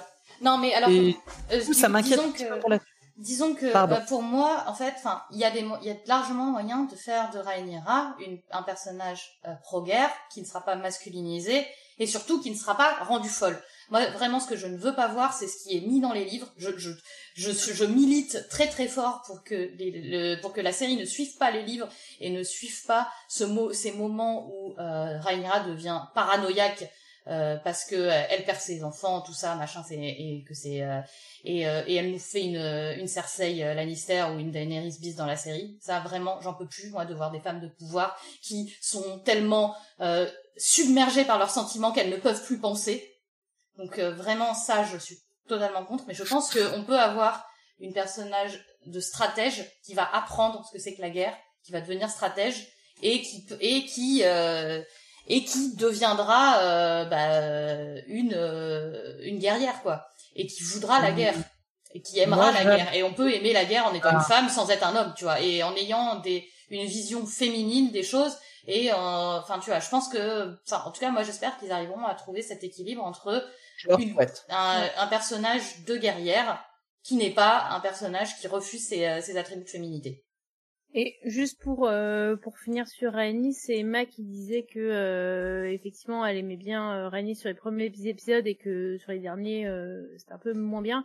Je trouve qu'effectivement son écriture euh, sur les deux derniers épisodes est un peu moins soignée, un peu plus dans la facilité et un peu plus dans l'écriture à la goth qui est de construire une icône ou construire un moment marquant plutôt que de penser à la logique derrière. Et c'est un peu dommage. J'espère qu'ils vont bon, un peu mieux le, la construire sur, euh, sur la suite. On à la suite? Alors Corlys, moi c'est le mien, euh, parce qu'en fait euh, j'ai j'ai trouvé que dans cette scène du, du conseil, quand Steve Toussaint arrive, c'est enfin le Corlys que je voulais voir. C'est tout d'un coup, il est il est méga imposant, et, et, et, et, et, vraiment là, à ce moment-là, l'acteur il irradiait d'un charisme il m'a complètement bouleversée. En trois mots, je me suis dit, waouh, ça y est, il est là, Corlys. Il est dans la place. Et, euh, et vraiment, euh, euh vois, je, trouvais qu'il manquait un peu de, il était un peu fade euh, depuis le début de la saison. Et ce moment-là où il arrive euh, et où il, il rentre, enfin, et où il dit, vas-y, bah, c'est bon, moi je suis avec Rhaenyra. J'étais, ouais. Et enfin, j'étais à fond. J'étais, j'étais, mais, mais, mais, complètement dedans. Et vraiment, j'ai trouvé que c'était euh, the moment de, de Steve Toussaint. Ouais, moi j'ai j'ai un peu de mal avec le personnage de enfin de Corley non alors pas avec le personnage lui-même mais mais avec son revirement euh, là sur son lit tu vois. Euh, j'ai trouvé que c'était trop facile. Enfin, le mec, il, est quand même prêt à, à, à, marier sa gamine de 12 ans au roi qui en a euh, au moins 45, voire 50. Euh, il, il, fait tout pour marier ah ses gamins, pour être proche du trône de fer, malgré euh, les, les avis et les discussions avec avec Rhaenys. Et puis là, simplement parce que sa petite personne a été un petit peu en danger, euh, se dit euh, oh bah vas-y, en fait, on reste neutre alors que ah non mais ça j'ai pas aimé. Ah moi c'est vraiment non, le, alors le moment... les trois petits enfants non non mais oui non mais je, comprends moi pour moi le, moment c'est justement c'est le moment où on a enfin trouvé Corlys. C'est le moment où il descend de son escalier et où il arrive dans la salle mais... de conseil. Ouais, ouais et je comprends totalement, mais du coup, moi, le, le, le fait qu'il y ait eu son revirement, c'était, j'ai fait, mais, euh, enfin, tu te crois, enfin, ouais, je veux dire, le, le père de leur petite fille et, et genre le, le mari de la reine, tu vois, enfin Daimon. C'est bien sûr qu'ils qu'ils peuvent pas rester neutres. C'est pas possible. Et, et, et tu vois, j'ai trouvé un peu en mode, euh, j'ai trouvé ce revirement un peu forcément. Ouais, j'ai pas, j'ai pas aimé la scène du revirement, mais du coup, j'ai décidé que, j'ai décidé que je l'oubliais de ma tête. Et que je, et que c'était juste ce Corlys là qui arrivait. tu vois, il a, il arrivait au bout de ses six ans, tu vois. la scène d'avant, j'ai décidé qu'elle n'existait pas. D'accord. D'autant que euh, il a renoncé éventuellement à certaines ambitions, mais peut-être pas forcément à toutes. On verra dans les saisons suivantes. Bref, rien de plus à dire sur ce personnage. Pardon. Bon, Daemon, on a bon, bah, c'est bon, hein, c'est bon, hein. on, lui a déjà payé un bon costard, tout va bien. Ça, c'était qui, elle, ouais? Ça, non, c'était à moi. Ah non, c'était toi. Ouais, c'est qui bah, euh... C'est comme Mysteria, c'est des légendes urbaines, c'est ça? Elles bah, apparaissent en fait, je suis un peu je suis un peu déçue par leurs personnages parce que à ah, bah, part leur look, euh, elles sont absolument pas caractérisées, alors que tous les autres enfants, euh, notamment les enfants d'Alicette, mais aussi ceux de Rhaenyra, sont caractérisés. Et là, en fait, elles sont totalement interchangeables. À part que, oh là là, si tu te rappelles bien, il y en a une qui a un dragon et pas l'autre. Et tu, en plus, tu, enfin, pas savoir laquelle. Euh, tu, tu, je, je trouve ça assez décevant en termes de construction de personnages féminins secondaires du coup. Euh, ils auraient pu trouver un truc pour les caractériser. Euh, elles parlent pas. Enfin, qu'est-ce qu'elles font au conseil restreint? Elles sont elles font un peu pot de fleurs quoi. Et alors, elles, elles, sont échansons. Ouais, d'accord. Alors elles sont, elles sont d'accord. Elles sont échansons. Alors bon, pupille de Rhaenys, échanson de Rhaenyra. Euh, donc elles sont là, mais elles, elles, elles ont pas la parole, elles ont pas le, le, de poids. Elles auraient pu, tu vois. En plus, il y en a une des deux qui est dragonnière, elles pourraient parler, elles, elles, euh, voilà, je, elles sont là vraiment en tant que pièces rapportées et pas du tout pour elles-mêmes. Euh, je suis assez déçue de ces deux personnages dont j'attendais un peu plus. Moi, je pense qu'ils n'ont pas eu le temps de les créer, en fait. Du coup, bah, ils, ont... pas eu le temps, c'est un choix aussi, hein. Oui. Euh, C'est un choix de de pas les les, les caractériser. Tu vois, parce que ils ont montré qu'ils savaient caractériser des personnages en deux scènes. Hein. Euh, ils l'ont pas fait pour elle. C'est vrai. Donc, euh... il y a un truc que je regrette beaucoup, c'est que justement, euh, t'as un moyen assez simple de les caractériser, c'est de montrer leur rapport soit à leur père, soit à leur fiancé, parce que justement, dans le bouquin, tu sais que Baella attend impatiemment euh, de se marier avec Jace, Reinhardt en sait un peu moins, mais ça aurait été intéressant, d'autant plus qu'il y en a quand même un des deux qui vient de se faire buter. Ça aurait été bien de savoir un peu ce qu'elles en pensent les cocottes là. Alors que le, souci, si tu veux, c'est que jusqu'à maintenant, tu les as juste montrées comme euh, oui des, des, figurantes qui mm. euh, de temps en temps sourient quand leur euh, fiancé leur parle, mais rien de plus. Mm. C'est peu. Ça, à mon avis, il y aurait pu dès cette saison y avoir quelque chose de construit autour d'elle. Et je, trouve vraiment dommage qu'il l'ait pas fait. Alors que oui, enfin on est d'accord qu'il que elles, je pense qu'elles seront plus développées dans la saison 2 hein, euh, mais euh, Baella au moins c'est sûr, Raina j'ai un doute mais Baella c'est sûr. on, verra, on verra mais voilà, je pense que en plus enfin les actrices sont sont magnifiques, tu vois. Elles sont euh, tellement bien habillées, mon dieu, mais leurs fringues, je veux toutes leurs robes. Alors moi je veux la coupe de cheveux de, de euh, Baella. Voilà. Mais enfin ouais et Bon, un peu une occasion manquée, quoi. Ouais. Bon, puis il y avait, il y avait Rhaenys, mais on ne l'a même pas mis, tu vois. Ah, ah oui, j'ai, bah oui. On savait qu'on allait en parler avant. Exactement. Voilà. On savait que ça allait nous faire la transition. Alors, réplique qui claque. Euh, moi, ça reste quand même celle-là. Les, les rêves n'ont pas fait euh, de nous des rois, euh, les dragons si. Je l'attendais depuis longtemps. Je pensais qu'elle serait dite dans un contexte à peu près similaire. Elle était dans les trailers, en fait. Elle était dans les trailers. Dans le tout premier qu'on a eu, je crois que c'est l'une des rares paroles qu'on entend. Et ça m'avait fait beaucoup d'effet à ce moment-là. Il y a plusieurs personnes qui demandaient, bah alors où est-ce qu'elle est passée cette réplique? On l'attend, on l'attend. Et moi j'étais là, attends, attends, faut que Raina, Rhaenyra, elle soit couronnée avant. Et bon, bah voilà, c'est juste dommage que ce soit dans une très mauvaise scène. Allez, sinon, tiens, si j'en ai une autre, j'en ai une autre, mais celle-là c'est pour le troll. Quand Corlys arrive euh, dans la salle du conseil, il sort à Rhaenyra. Le royaume de votre père était une terre de justice et d'honneur. Tellement pas. On a vu pendant toute la saison. Bisous, c'est ça, tu, peux commettre des crimes en plein milieu d'un mariage royal, personne te dira rien, c'est formidable. Mais justement, c'est, alors, ça caractérise bien Corlys, je trouve. C'est, vraiment un gros lèche-bot, quoi. Exactement, exactement. C'est soit ça, soit alors c'est très mal écrit. Mais je préfère me dire. Non, moi, pour moi, c'est vraiment un gros lèche-bot. Je pense aussi, oui. Oui, complètement. Ah oui, c'est ma réplique. Euh, euh, quand euh, alors euh, Corlys avec ses euh, son humour, mais alors totalement à côté de la plaque, qui genre a pas vu sa femme depuis six ans, qui se réveille et, et la meuf le, le veille et, et, il est en mode ah bah je t'aurais fait fouetter lol Bon, alors. C'était si bizarre. T'es là, tu fais bon. Alors, en termes de mise à côté de la plaque pour une blague, ça se pose bien. Mais toi, c'est pas c'est pas un c'est pas un défaut de la scène. C'est juste que le voilà, ça montre à quel point le personnage est genre pas du tout en face quoi. Et et, à quel point Riley c'est quand même carrément plus responsable. Et euh, et puis après t'as t'as t'as Corlys qui pleure en mode euh, ah mais c'était une période difficile pour moi. Du coup euh, euh, mon exécutoire ça a été de partir à la guerre. Hein. Euh, et, euh, et, et, il dit oui, I lost everything, donc j'ai tout perdu. Et, et là, t'as Rhaenys qui le reprend en disant oui, Corlys. Enfin, oui, lost Corlys. Oui, tu vois, en mode nous. Et, et, et je l'ai trouvé tellement. Mais oui, enfin oui, renvoie ça dans les dents, quoi. Oui, c'est à deux que ça se construit. Et, et justement, dans un... J'ai trouvé que ça faisait encore plus sens dans à peu près le seul couple, on va dire, sain quand même de, de, de cette saga. Euh, je trouvais que c'était bien qu'elle ramène le oui en fait ensemble. Voilà. Alors moi, il y a pas mal. La mienne, je, on a problème de d'image, mais euh, la mienne, c'est au tout début euh, le dialogue de de Rhaenyra avec euh, avec Lucerys, où elle lui dit "We didn't choose our destiny" et que j'ai trouvé bah, justement qui nous montre à quel point Rhaenyra, encore une fois, a évolué. Euh, au début, elle cherchait un destin. Maintenant, elle en veut plus de son destin parce qu'elle a compris qu'il était très pesant.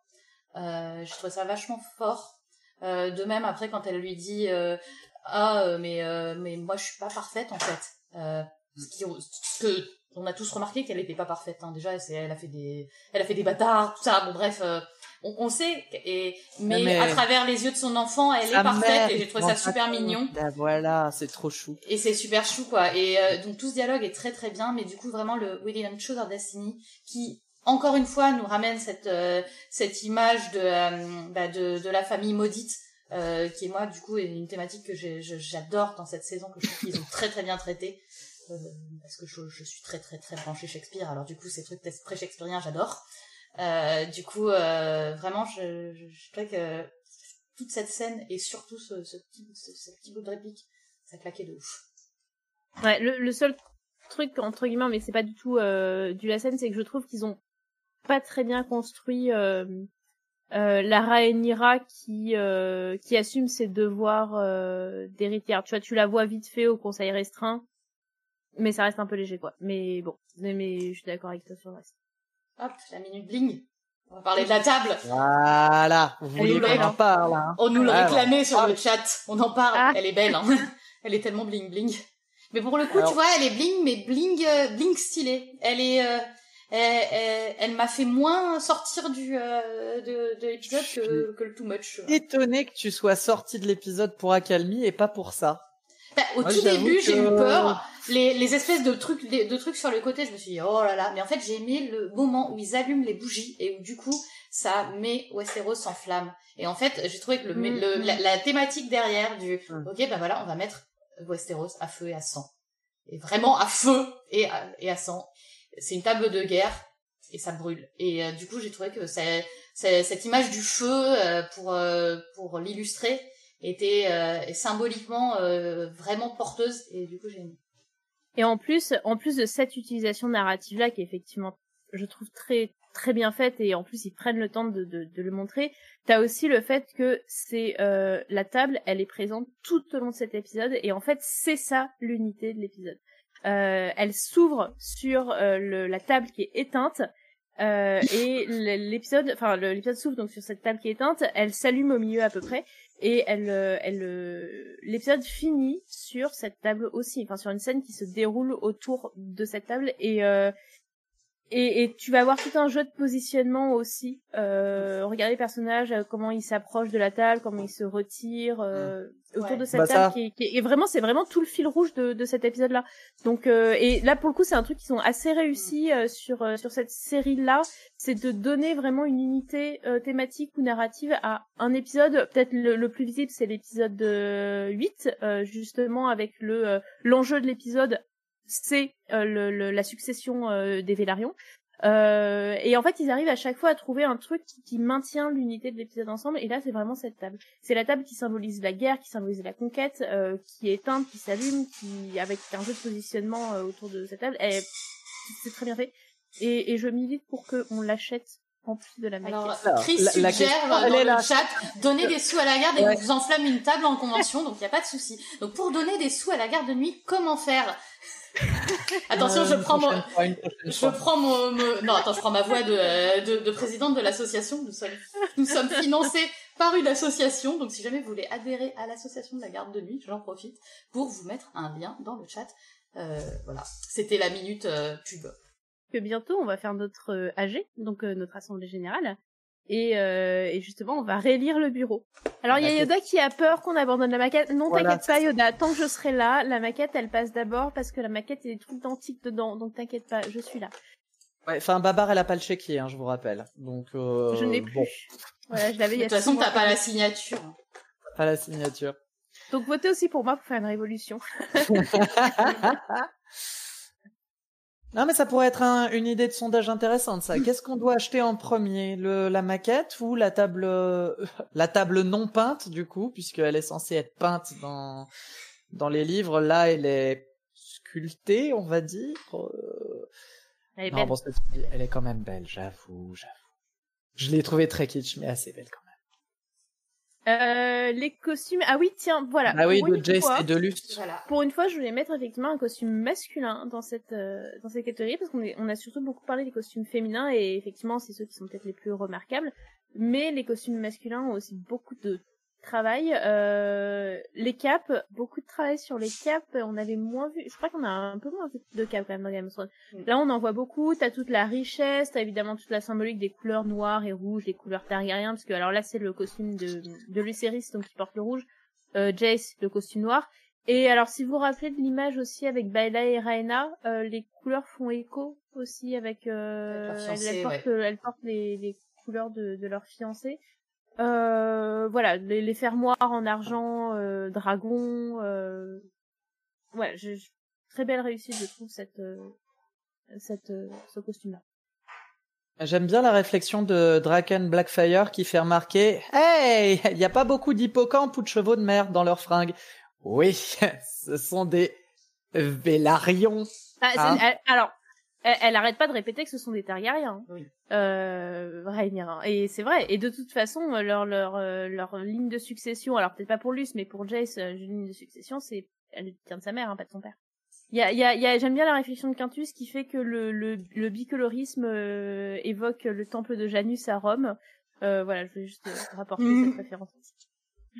Moi, pour le coup, je trouve que euh, euh, euh là, on, on, sort quand même un peu des, des on, on, est un peu vraiment dans la, la, la vision des, euh, des costumes médiévaux euh, purs et durs. Qu'on a, qu'on avait, on avait les armures, etc. Mais là, avec la cape et ce, ce mm. brocart, on est quand même vraiment sur sur des des, des, des rappels de princes médiévaux sur les qu'on retrouve sur les sur les, les sur les illustrations enfin, on, voit qu'ils connaissent leur histoire, quoi. c'est complètement dans l'imaginaire euh, médiévalisant et euh, voire Renaissance. Hein. Enfin, voire même là, voir Renaissance. Là, on est on est on est plutôt sur du Moyen Âge euh, plus récent, quoi. On n'est pas sur les voilà, on n'est pas on n'est pas sur. Mais c'est pareil avec avec les costumes d'Alicent notamment qui sont aussi. ah bah ils sont totalement 16e siècle. Hein, les costumes bah, On est plutôt du Tudor tout ça, pas du tout sur. Henri tout ça. Il y, y a, Chris qui dit que c'est quelque chose de très arthurien euh, dans le sens 12e, 14e siècle. Euh. Mm.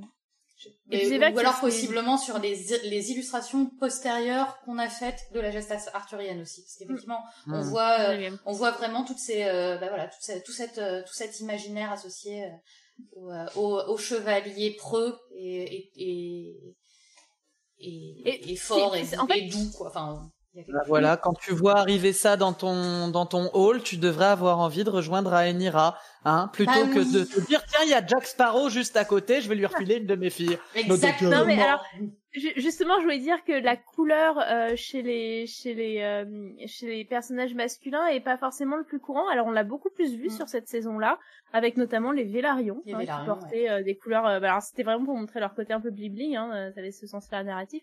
Mais c'est vrai que euh, bah, ça fait du bien effectivement de de, bah, de montrer que voilà tout le soin qu'on peut apporter, la couleur, la fioriture qu'on peut avoir sur les costumes féminins, mais là aussi je dans, dans les costumes masculins et, et ouais ça c'est totalement quelque chose de d'historique hein, pour le coup euh, les costumes euh, masculins euh, euh, Moyen Âge, Antiquité ou quoi que ce soit sont très très riches. Hein.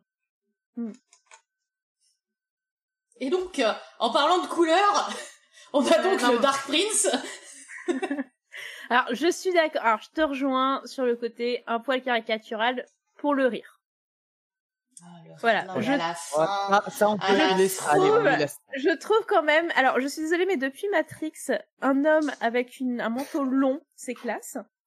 Euh, euh, bah pour moi en fait on a plus on a plus un rond que qu'autre chose devant devant ce truc donc forcément ça parle à des cordes sensibles chez moi alors que moi je vois un fan de Kyo euh, emo qui euh, qui qui essaye de se la jouer quoi. et, euh, et et bah je trouve que alors on peut lui trouver effectivement le côté caricatural. Je trouve que euh, il reste quand même bien cohérent, même dans son costume, dans son, euh, dans sa caractérisation, dans son côté, mais alors euh, hyper kitsch du euh, du saphir dans le dans l'œil, qui je trouve dénote pas tant que ça. J'avais un peu peur oui, moi aussi. Mais... Pour le coup, le saphir, non, on l'a pas. Mais le saphir, j'ai aimé. J'ai aimé. J'ai aimé le saphir. J'ai aimé le saphir. Quitte à y aller, autant y aller à fond. C'est hein. un personnage qui est très cohérent, qu'ils ont construit très cohérent avec son costume, euh, qui reflète bien bah, la caractérisation qu'ils ont voulu lui donner. Et ouais, mais moi, euh, justement, en fait, je trouve que du coup, il, il devrait être dans un jeu plus dans la retenue pour aller avec, en fait. Tu vois, là, vraiment, on a un visuel qui est supra, supra kitsch. Et en plus, il y a un jeu supra kitsch. Je trouve qu'il manque, il, manque vraiment de, enfin, vraiment, c'est, c'est vraiment, euh, c'est vraiment surjoué. Tout est surjoué et, euh, et du coup, euh, moi j'aurais attendu quelque chose de beaucoup plus dans la retenue avec un parce que là vraiment on on, on arrive euh, à on sort de ces personnages gris euh, qui font euh, le plaisir de la saga du trône de fer pour arriver dans un dans un dans un méchant euh, ultra ultra caricature ultra kitsch. justement parce et, que et alors en plus tu rajoutes le on a jeu. montré son humanité hein, je trouve, au mais justement on a montré l'humanité du petit. Et et on l'a et on et et on l'a beaucoup moins vu humain. Alors on essaye un peu hein, dans le dans le dans le dans le hum, dîner notamment. Ouais, il y a des trois jeux de regard, mais on le montre surtout qui, qui surjoue à donf quoi. Et euh, enfin vraiment, moi je trouve que l'acteur euh, l'acteur il en fait des caisses. C'est euh, et son rire. ouais, alors d'accord que le rire il était il était mal placé quoi. Mais, alors après, enfin vraiment, relisez le personnage des bouquins. Mais en termes de caricature, on est à un niveau Ouais, mais tu vois, c'est encore ce que je disais par rapport à, c'est que à la télé, euh, moi, je veux pas des trucs caricaturaux. À, à, l'écran, à, à, au, à la lecture, ça passe. À la télé. Ben, moi, ça me sort du truc pour me, pour me ramener dans des visuels qui sont plus les mêmes, quoi. On est ah plus sur du personnage gris, on est sur du, on est sur du manga, quoi. Alors moi perso, j'aime bien les mangas, j'ai pas de problème avec les mangas et du coup, le fait que euh, de temps en temps euh, on ait un personnage qui soit un petit peu manichéen et Dieu sait que le personnage Diamond se prête quand même au manichéisme, bah ça m'embête pas plus que ça finalement. Euh, là, clairement, on a affaire à Orlando Bloom, c'est-à-dire que le mec, c'est Legolas Mmh. habillé avec des fringues de pirates des Caraïbes, et qui Il en est pas plus, aussi, il est pas aussi, fin, il a pas les traits aussi fins que, enfin, il a quand même une autre carrure, quoi. oui, oui, je, pense- je trouve en plus que oui. Euh, je suis assez d'accord avec toi. De toute façon, je suis assez d'accord avec Babar dans, dans, dans l'ensemble. Oui, clairement, il, c'est un personnage qui a peu de nuances, qui est pas très gris, qui est franchement très noir. Et ça me convient très très bien, le fait qu'il soit dans le surjeu aussi. Et justement, on parle beaucoup des personnages gris chez Martin, mais euh, Martin ne fait pas que des personnages gris. Hein. Euh, Gregor Clegane, Ramsay Snow, Aerion Viflamme, Euron Greyjoy, tous ces gens-là ne sont pas ça. Tous ces gens-là n'ont n'ont pas un petit cœur euh, aimant d'humain. Euh, à T'as vu l'intérieur celui de Ron, tu sais pas? Ça se trouve, euh, ben non, non, Ouais, mais- désolé.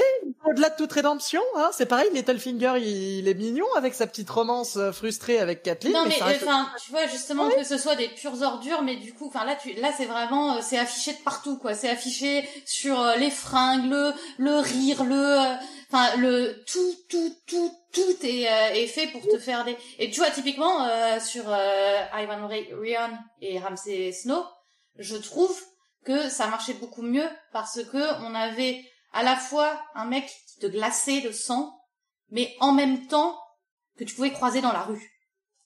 Et c'est encore plus. Et, en fait, pour moi, le méchant, le vrai méchant, il me fait plus peur quand tu peux le croire dans, le croiser dans la rue que quand tu vois euh, que quand tu vois le, le Sasuke du, du pauvre quoi. Non, Aemon, moi, il Non, ne me fait pas spécialement peur et j'aime bien ce personnage-là parce que justement, c'est une outre remplie de vent dans le bouquin. Tu sens bien que il tient pas deux secondes face à quelqu'un de vraiment péchu en face de lui au final. Donc j'aime beaucoup justement la construction qu'il y a autour de lui en mode c'est un grand méchant et beaucoup plus que euh, par rapport à à Kragas Drahar que j'avais complètement défoncé là-dessus parce que lui pour le coup c'était vraiment un gros cliché. Aemon, on a pris le temps de s'intéresser un peu à lui et à nous montrer pourquoi il était devenu ben cette espèce de caricature effectivement.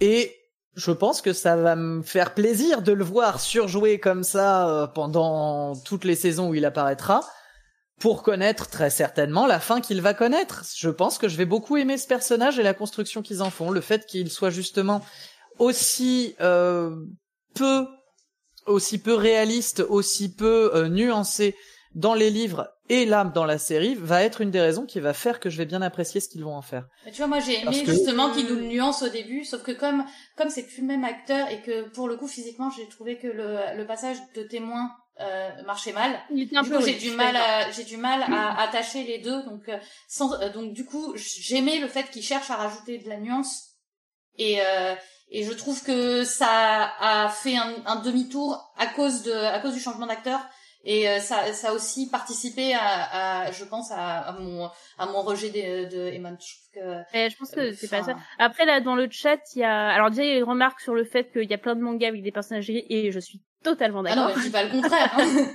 Euh, mais euh, mais euh, là ils sont en train de, de, de faire un débat sur euh, euh, lequel est, est, est le plus caricatural entre Laris et Aemond. non mais Et- c'est pas et parce que Laris, est, euh, est voilà. pourri qu'il faut Ah, que Larry, il faut il est caricatural, il est mal écrit. il est juste pourri le Larry Mais oui. Oui. Oh. Non, non, mais non, mais de toute façon, écoute, euh, ce qu'on va faire, c'est que au moins, euh, il y a plein de gens qui euh, sont pas fans, donc Yoda, t'inquiète pas, on se partage à Aemond. Voilà, comme ça, on sera tous les, tous les deux. Eh oh, oh, non, non, non. Deux et demi. voilà. Ah, c'est un scandale. m'en fous moi j'attends Cregan Mais ceci dit, Ah, je suis d'accord que ça, par oui. rapport au changement d'acteur, euh, pour le coup, ils ont fait un assez grand écart. Même si je suis très contente de l'acteur qu'ils ont pris pour euh, pour ce Aemond là. Je trouve qu'il Moi, je le trouve très très bien dans ce rôle. Moi, je trouve qu'il ouais, pareil. ouais moi je trouve qu'il Voilà. surjoue quoi mais bon Oui, mais ça. Enfin, je pense fois, que c'est pas sa faute. peur. Enfin, tu vois, c'est- je pense que c'est les directions d'acteurs plus que lui-même. Mais, euh, mais je trouve que, euh, voilà, c'est, c'est- Alors, t'as Chris qui pas. fait quand même remarquer que méfie-toi parce que Cregan va sûrement être un ado émo également. Mais oui, alors oui, ça, mais j'avais pas pigé ce délire. Ça, mais oui. Mais alors ça, ça, là, là, à ce moment-là, j'ai eu un, j'ai eu un mouvement de recul, genre, comment ça, Cregan, il- Cregan c'est un ado? Non, Cregan c'est pas un ado. Bah, Cregan c'est toutes mes daddy peut-être. issues. Re- Replacer le contexte, peut-être sur Cregan. Donc Cregan Stark, c'est le c'est c'est le Lord de Winterfell et donc euh, à- au moment des adieux, Rhaenyra envoie euh, Jace au euh, au Valdarine puis à Winterfell et elle lui dit en plus euh, tu vas voir tu vas être pote avec Cregan vous avez le même âge sauf que dans les livres euh, ils ont pas trop le même âge et, et Cregan moi c'est c'est un gros nounours et euh, et je suis trop fan Oh non. de, de Non, Ah, pas un gros nounours. ah si Non. Oh, Ah, Cregan, si. Ah si c'est un ours ah si Ah, c'est un grizzly alors à ce moment-là. Hein. ouais mais ours, hein. Ah, mais, arrête. mais si justement, c'est l'énorme, Ah, c'est l'énorme ours qui, qui cache un, un, un petit cœur de nounours. Moi, voilà, Mmh. c'est c'est complètement mes daddy issues sur Cregan. Cherchez pas, Cregan, je le kiffe. Non mais à un moment donné, va falloir shipper chacun des chacun des des, des Twitchers avec euh, avec euh, des personnages, ce sera rigolo. Voilà, on va on va vous laisser faire ça. Non. Alors, non, vous voyez, non, à un moment, ils ont parlé de mettre, de mettre Henri Cavill en Cregan, et là, on était dans, on était dans mon, dans mon fantasme ultime. J'étais, j'ai, alors évidemment, je savais que ça ne pouvait pas se se passer, mais, mais, mais, mais, mais c'était quand même la, la, la conjonction parfaite, voilà. Cregan, je, je sens que tu vas me décevoir. Je t'attends au tournant, mais euh, voilà quoi. Cregan des livres, tu resteras toujours, euh, toujours dans mon cœur.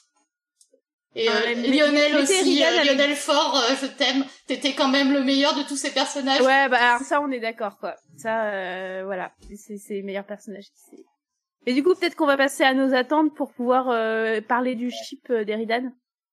Allez. Oh oui. Oh oui. Pour la Euh, saison 2. Attends, pour la saison 2. Euh, ouais, en fait, grosso modo, les attentes pour la saison 2. Moi, j'ai quand même trop trouvé sur cette saison qu'il y avait un problème d'équilibre à mon goût. Alors, j'ai quand même bien apprécié globalement, hein, je dois dire. Mais il y a un petit problème d'équilibre. J'aimerais un peu moins de dramaturgie tragique autour des relations des personnages.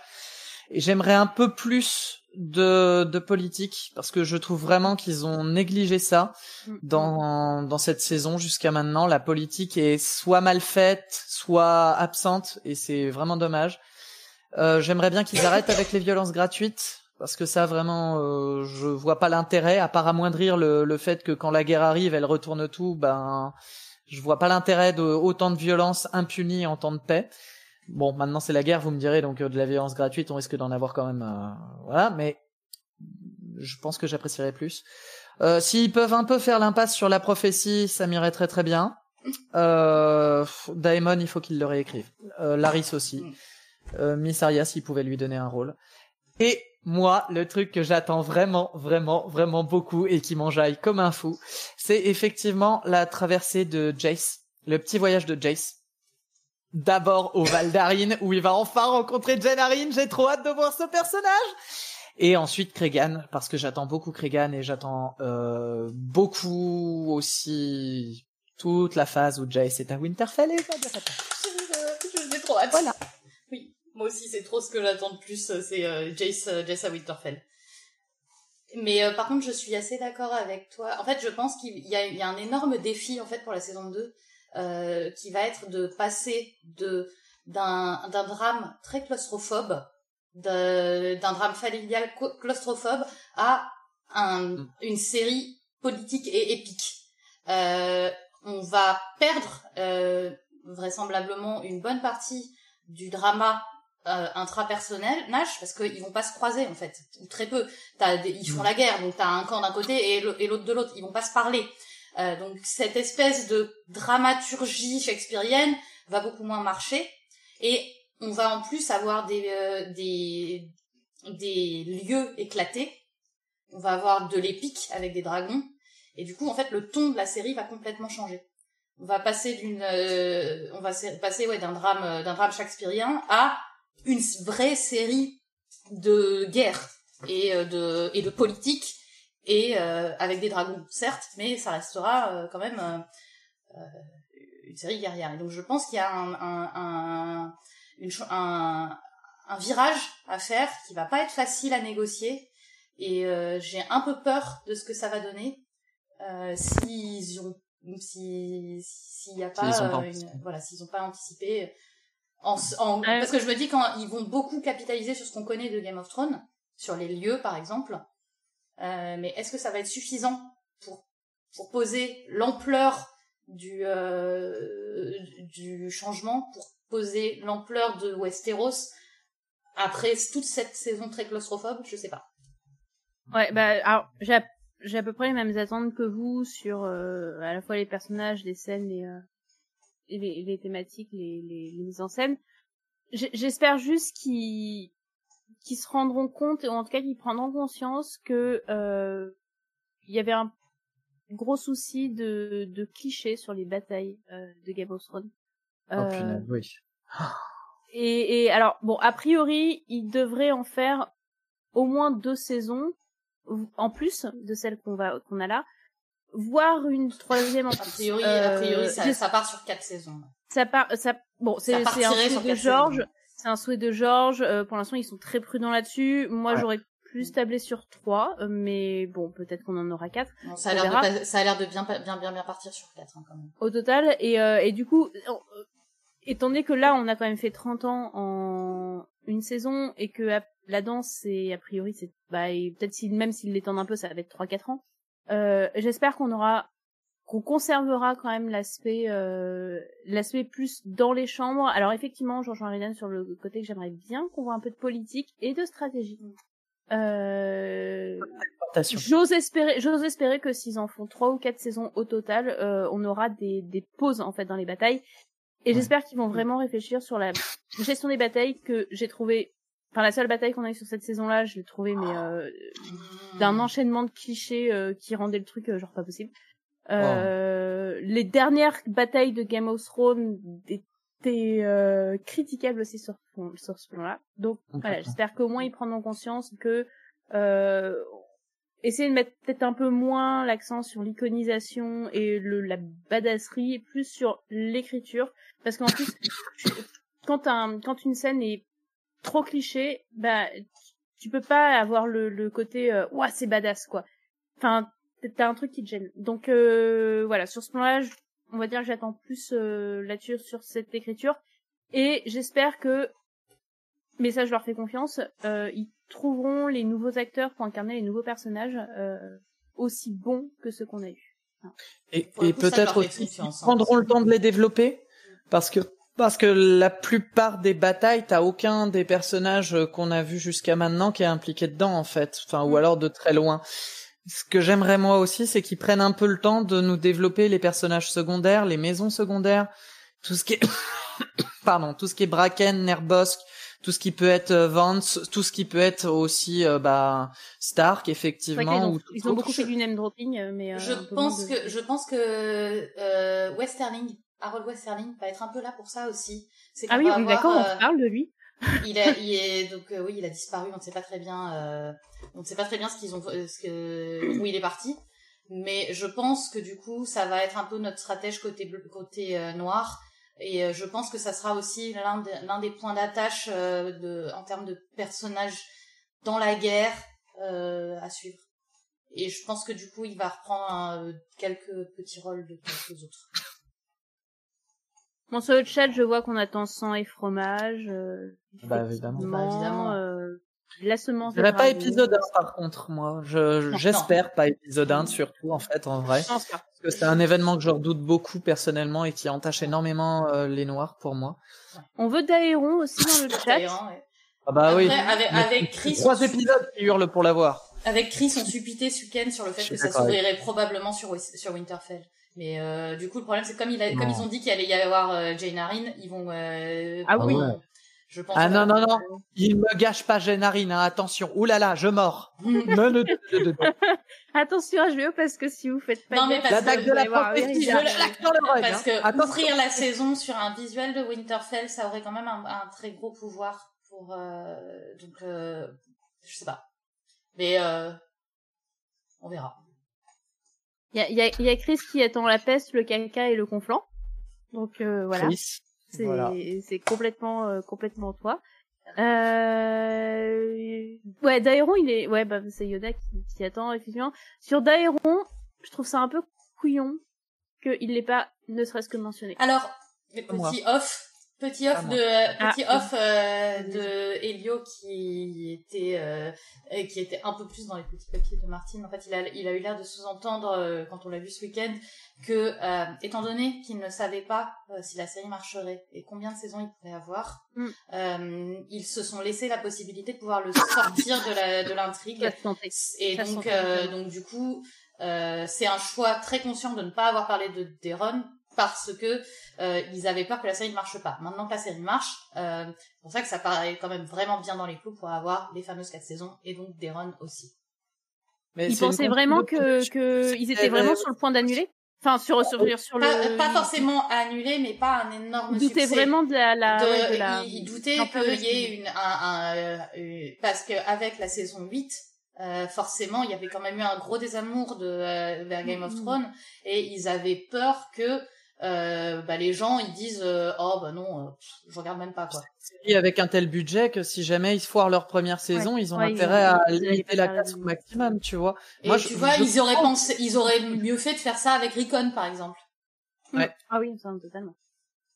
Ah, par exemple, les Tully, rappelez-vous, les Tully, ils les introduisent à vraiment qu'à partir de la saison 3, à partir du Mm. moment où tu peux plus faire autrement. Et Oui, mais tu n'en as pas besoin des Tully avant. Alors que là, tu vois, le fait de, Ah de, de, faire, de faire arriver un quatrième enfant euh, à Viserys Salicen, c'est un peu plus dérangeant, même si pour le coup, je comprends les raisons Euh, en fait. la manière dont c'est construit. Moi, je pense que, enfin, euh, encore une fois, nous, on est à fond dedans, on vit, on mange, on boit, on respire de ça tout le temps, tous les jours. Je sais pas de quoi tu La, parles. la plupart, la plupart, la plupart des gens, des téléspectateurs, ne se souviennent même pas deux ans plus tard, quand commencera la saison 2, ils ne se souviendront même pas combien d'enfants ils avaient vu exactement. Donc, je, je comprends parfaitement. tous pareil, que- alors. Comment? Surtout qu'ils s'appellent tous pareil. Genre plus, l'imagination des tards pour nommer leur gamin. euh. Ah oui, Dairon, je me souviens, c'est lui qui a buté euh, Viserys, c'est ça? Et c'est pour ça Voilà. qu'il y a un super wiki, un wiki qui a Ah, 8000 merci. articles. Ouais, on a franchi la barre des 8000 articles, les gars. Ça y est. Yay Sortez le champagne dans le chat. Grave. Ouais. Ouais. Bah, euh, moi, j'ai pas de champagne, j'ai, euh, j'ai Et, euh, de l'eau. Mais on, félici- on félicitera jamais assez les wikiteurs euh, pour tout leur boulot. Et euh, même là, en ce moment, sur la sur le, la série où euh, où Lapin fait euh, des euh, des résumés toutes les semaines euh, pour être euh, pour être à jour. euh, Enfin, c'est euh, c'est un boulot mais de malade. Donc on on, euh, on ne félicitera jamais assez les les wikiteurs pour l'aide qu'ils apportent au monde avec euh, avec ce avec ce wiki où tu es là putain mais c'est qui déjà ce ce ce, ce on ce et truc bidule de merde là qui a toujours ils ont tous le même nom quoi c'est quoi c'est Y et c'est Eon Et puis, euh, le, vu les chiffres qu'on a de fréquentation du wiki, euh, elles sont astronomiques en fait. Hein, donc, euh, on est à plus de. Enfin, je crois on que est à la, plus de la- 30 la 000 page- euh, on est on est à plus de 30 000 vues par jour euh, les lendemains d'épisode Ouais, ouais. Donc, euh, donc, euh, voilà. C'est, c'est monstrueux. Voilà, ben oui, et merci du coup à vous de, de fréquenter le wiki, de fréquenter aussi les Twitch, le blog de la garde de nuit. Et, La euh, relecture la- aussi. Pensez, ouais, pensez à la relecture parce que si, là, Non, ça y est, elle, la elle est un saison- peu. ouais. la- là, la saison, elle vient se finir. Du coup, vous allez avoir votre grand, grande période de manque, euh, parce que ça y est, Westeros sera fini, per- perdu pour vous. Mais non! Vous pouvez prendre votre bouquin et faire la relecture avec nous. Toutes les, tous les, tous les trois jours, on, euh, on- on a des, des grandes discussions euh, autour de, autour d'un chapitre. euh, voilà, on est, on est sur, euh, voilà, on est, on, est, euh, on est sur euh, Storm, n'est-ce pas? Ouais, euh, Ouais, du Sur Intégral coup, 3, euh, oui, oui. Et du coup, vous pouvez nous rejoindre à tout moment. Vous pouvez Euh, aussi. les vous- sont passées, soit dit Ouais. en passant. Et en plus, vous pouvez nous, euh, vous pouvez nous, euh, nous rejoindre à tout moment parce que c'est ça la beauté d'un forum, c'est que vous pouvez reprendre les discussions de il y a trois ans et commencer euh, et commencer la relecture euh, avec du retard. C'est pas grave, vous avez quand même un, un- du, des discussions euh, hyper prenantes et vous pouvez euh, refaire vivre les discussions. Et c'est aussi ça qui est cool avec un forum, c'est que on perd rien. C'est pas comme c'est pas comme un groupe Facebook ou ou, ou un Discord. Vous allez vous avez toutes les discussions euh, qui sont toujours là et que vous pouvez consulter euh, à, Ouais, puis à- oui, on- à volonté quoi. su- surveillez nos flux, euh, nos flux euh, podcasts aussi, puisque aussi bien le flux Veilleur en rempart où vous aurez donc cette conversation euh, euh, grâce à Chao euh, qui sera mise, et aussi le son du mur, puisque ça y est, le son du mur va reprendre du service avec un podcast bilan. Et bah et puis. Et puis il y aura encore des articles de blog parce qu'en fait on n'a pas tout à Ah, fait fini de, de, de décrypter euh, de décrypter la saison nous. Donc euh, On a pour encore au moins deux semaines, là, je dirais. on a pas mal encore. ouais, on a pas mal d'articles. Vous verrez, il y Et a puis, plein, ben, plein, plein de choses. Et puis ouais, vous allez voir que niveau podcast, c'est des tonnes et des tonnes de trucs quoi. Ouais, ah ouais, ouais, niveau podcast, vous allez voir, ça va dépoter là, bientôt. Ouais. euh, euh, et puis ouais, bah, au revoir. Rendez-vous, on se donne rendez-vous, enfin, du coup pas moi parce que je serai pas là et Ridan non plus, euh, mais la semaine prochaine pour un bilan, euh, Donc, bon, avec on, Mimi, on aura quand même avec ma- un- On Voilà, va, avec- voilà, avec Mimi, avec Maître Thibaut, avec la Citadelle, qui vont prendre leur botte fourrée pour venir nous rejoindre sur le haut du mur. Donc, euh, faudra leur faire un bon accueil. Ouais, Et on est vachement content de- d'avoir des invités. Et donc, ouais, on va faire le bilan, euh, le bilan euh, Voilà. de cette saison avec euh, avec euh, d'autres gens que nous, histoire de, de changer un peu nos têtes. Ouais, et puis, euh, puis bon, globalement, ça, ça a quand même été chouette, hein, tous les Twitch euh, ensemble. euh. Ouais, Oui, c'était sympa de voir avec les Twitchers, bah, de vous écouter quand j'étais pas sur le Twitch, de, de vous lire. Vraiment, vous êtes un public absolument génial. Enfin, vous êtes un géniaux et un immense public plaisir. génial. Euh, du coup, les, les emojis de fin de live. Euh, si vous avez aimé ce qu'on a fait, en plus d'aller donc euh, sur euh, notre forum, notre wiki, euh, faire la relecture, euh, lire tous les articles de blog que vous avez ratés, euh, adhérer à l'association, euh, tout ça, tout ça, Le- tout ça, tout ça, euh, vous abonner à nos réseaux sociaux euh, dans tous les sens, euh, euh, à nos flux de podcasts, euh, tout partout, partout, partout. Euh, et ben vous pouvez aussi euh, nous commenter sur le replay qui aura lieu sur YouTube euh, en mettant, euh, on a dit quoi? On a dit un cœur noir et une couronne? Non, un cœur brisé et une couronne. Un cœur Pour brisé et une couronne? toute la tristesse de Rhaenyra. Ok, allez, cœur, Oui. cœur brisé et couronne. Couronne et cœur brisé. Allez, c'est parti. Et le résultat du sondage, c'est vrai? Voilà, c'est ce que j'allais dire. Le résultat du sondage. Ah là là, on manque, euh, je manque à tous mes devoirs. C'est, ça de, de pas avoir remis dans le conducteur, voir le résultat des sondages. en fait. On le a mis où le lancer, mais, euh, et euh, voilà. Et donc, euh, du coup, à la place de Vagar, qu'est-ce que vous auriez fait? Donc, 33% d'entre vous ont dit que vous auriez dormi parce que c'est quand même un peu relou toutes ces gamineries. Bande de chat j'adore. quand même. 30%, 30% nous ont dit qu'ils auraient cramé Accalmie. Voilà, Babar. Redis-le que non, on a un chat très sain, vas-y. Mais c'est, non, mais ils sont sains, il sait pas lire, je suis désolée, tu le crames. hein. C'est vrai que c'est un crime qui mérite la mort par Ah ouais. combustion. Mais oui. Sinon, vous auriez fait un câlin à Aemond. Pro- Attendez, Oh. euh, j'ai essayé un truc. Oh. Non, mais voilà, tu vois, on a un chat sain, il est bien. Non, non, non. non, Alors, non. est-ce que je peux pas mettre ça à la place Si, tu- de Eridan Tu peux, vas-y, efface Eridan, de toute façon. Non, ne m'effacez Mais pas. ça, ça va être un, un mouvement de, de... Ouais, on se lance à nouveau dans des choses qui sont quand même très acrobatiques. Là, Exactement, désolé, hein, je, j'essaye, j'essaye. Mais je vais y arriver, j'y crois. Bah du coup, on lit la fin des... Ouais, Ah, bah oui, alors, mais en plus, si mon truc des choses. il y a 12% qui auraient craqué Araxelus tout pareil. Miam miam, un petit apéro. Yes. Bouffer Aemond, Il y en a écouter quand même Aemond. trois qui veulent bouffer Aemond. Je sais pas si Et un seul qui aurait écouté Aemond. Bon, je crois que je vais abandonner cette idée de mettre, euh, de, de mettre mon sondage à la place de Eridan. on a un beau graphique. Hein, Voilà. Non, mais On a un beau graphique pourtant, hein, mais bon, euh, il, il, il fait n'importe quoi en changeant d'écran, tout ça, ça, il veut On pas, on il vous le veut met pas. là, comme ça, il est beau. On cherche à faire disparaître l'impartialité et l'objectivité. C'est Non, un mais- scandale. Mais euh, c'est un challenge pour la semaine prochaine euh, pour les résultats du, euh, du, du grand sondage auquel vous pouvez toujours voter pour les corbeaux d'or. Ah oui, on, on, on le remet d'ailleurs. On va le remettre. des corbeaux d'or. Et du coup, euh, vous pourrez... euh, vous- promis, la semaine prochaine, je réussirai à mettre des résultats de sondage correctement. Voilà, non mais c'est, non mais c'est bien. Non, non mais voilà, avec Yoda, on est contente, on a, on a quand même le petit côté Aemon. De... Ouais, non, alors Yoda, elle dit oui, mais du coup, on a de la concurrence. Non, mais t'inquiète, on est chef, c'est nous qui partageons et gérons le, le calendrier de disponibilité d'Aemon, mais euh, Ouais, y a pas de sûr. souci là-dessus, t'inquiète. Enfin, si vous avez la taille de Vagar, euh, bonjour la tête du câlin à la fin. Mais bon. Et oui, Eriden va faire un racuromètre des persos secondaires. Oui, oui, Et je oui. m'y suis engagé, je le fais.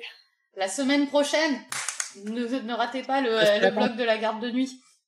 Ouais. Et sur Et ce, sur ce, eh ben, on va vous dire au revoir, je eh ben, merci beaucoup. En fait, vous êtes un peu trop mignons et un peu trop cool sur le chat. Et les copains aussi de Twitch. Accessoirement. Et on nous demande sur le chat, est-ce qu'on va raconter... Alors déjà, on a déjà raconté un peu Caceres en début de live, donc vous pouvez nous re-regarder en replay sur YouTube. Et sinon, on fera un article pour, euh, pour en parler. Donc euh, rendez-vous encore une fois sur le blog. Et puis, bah Oui. voilà, merci à tous. Et puis, à bientôt. À bientôt. Bientôt les gens. Bisous, bisous, bisous.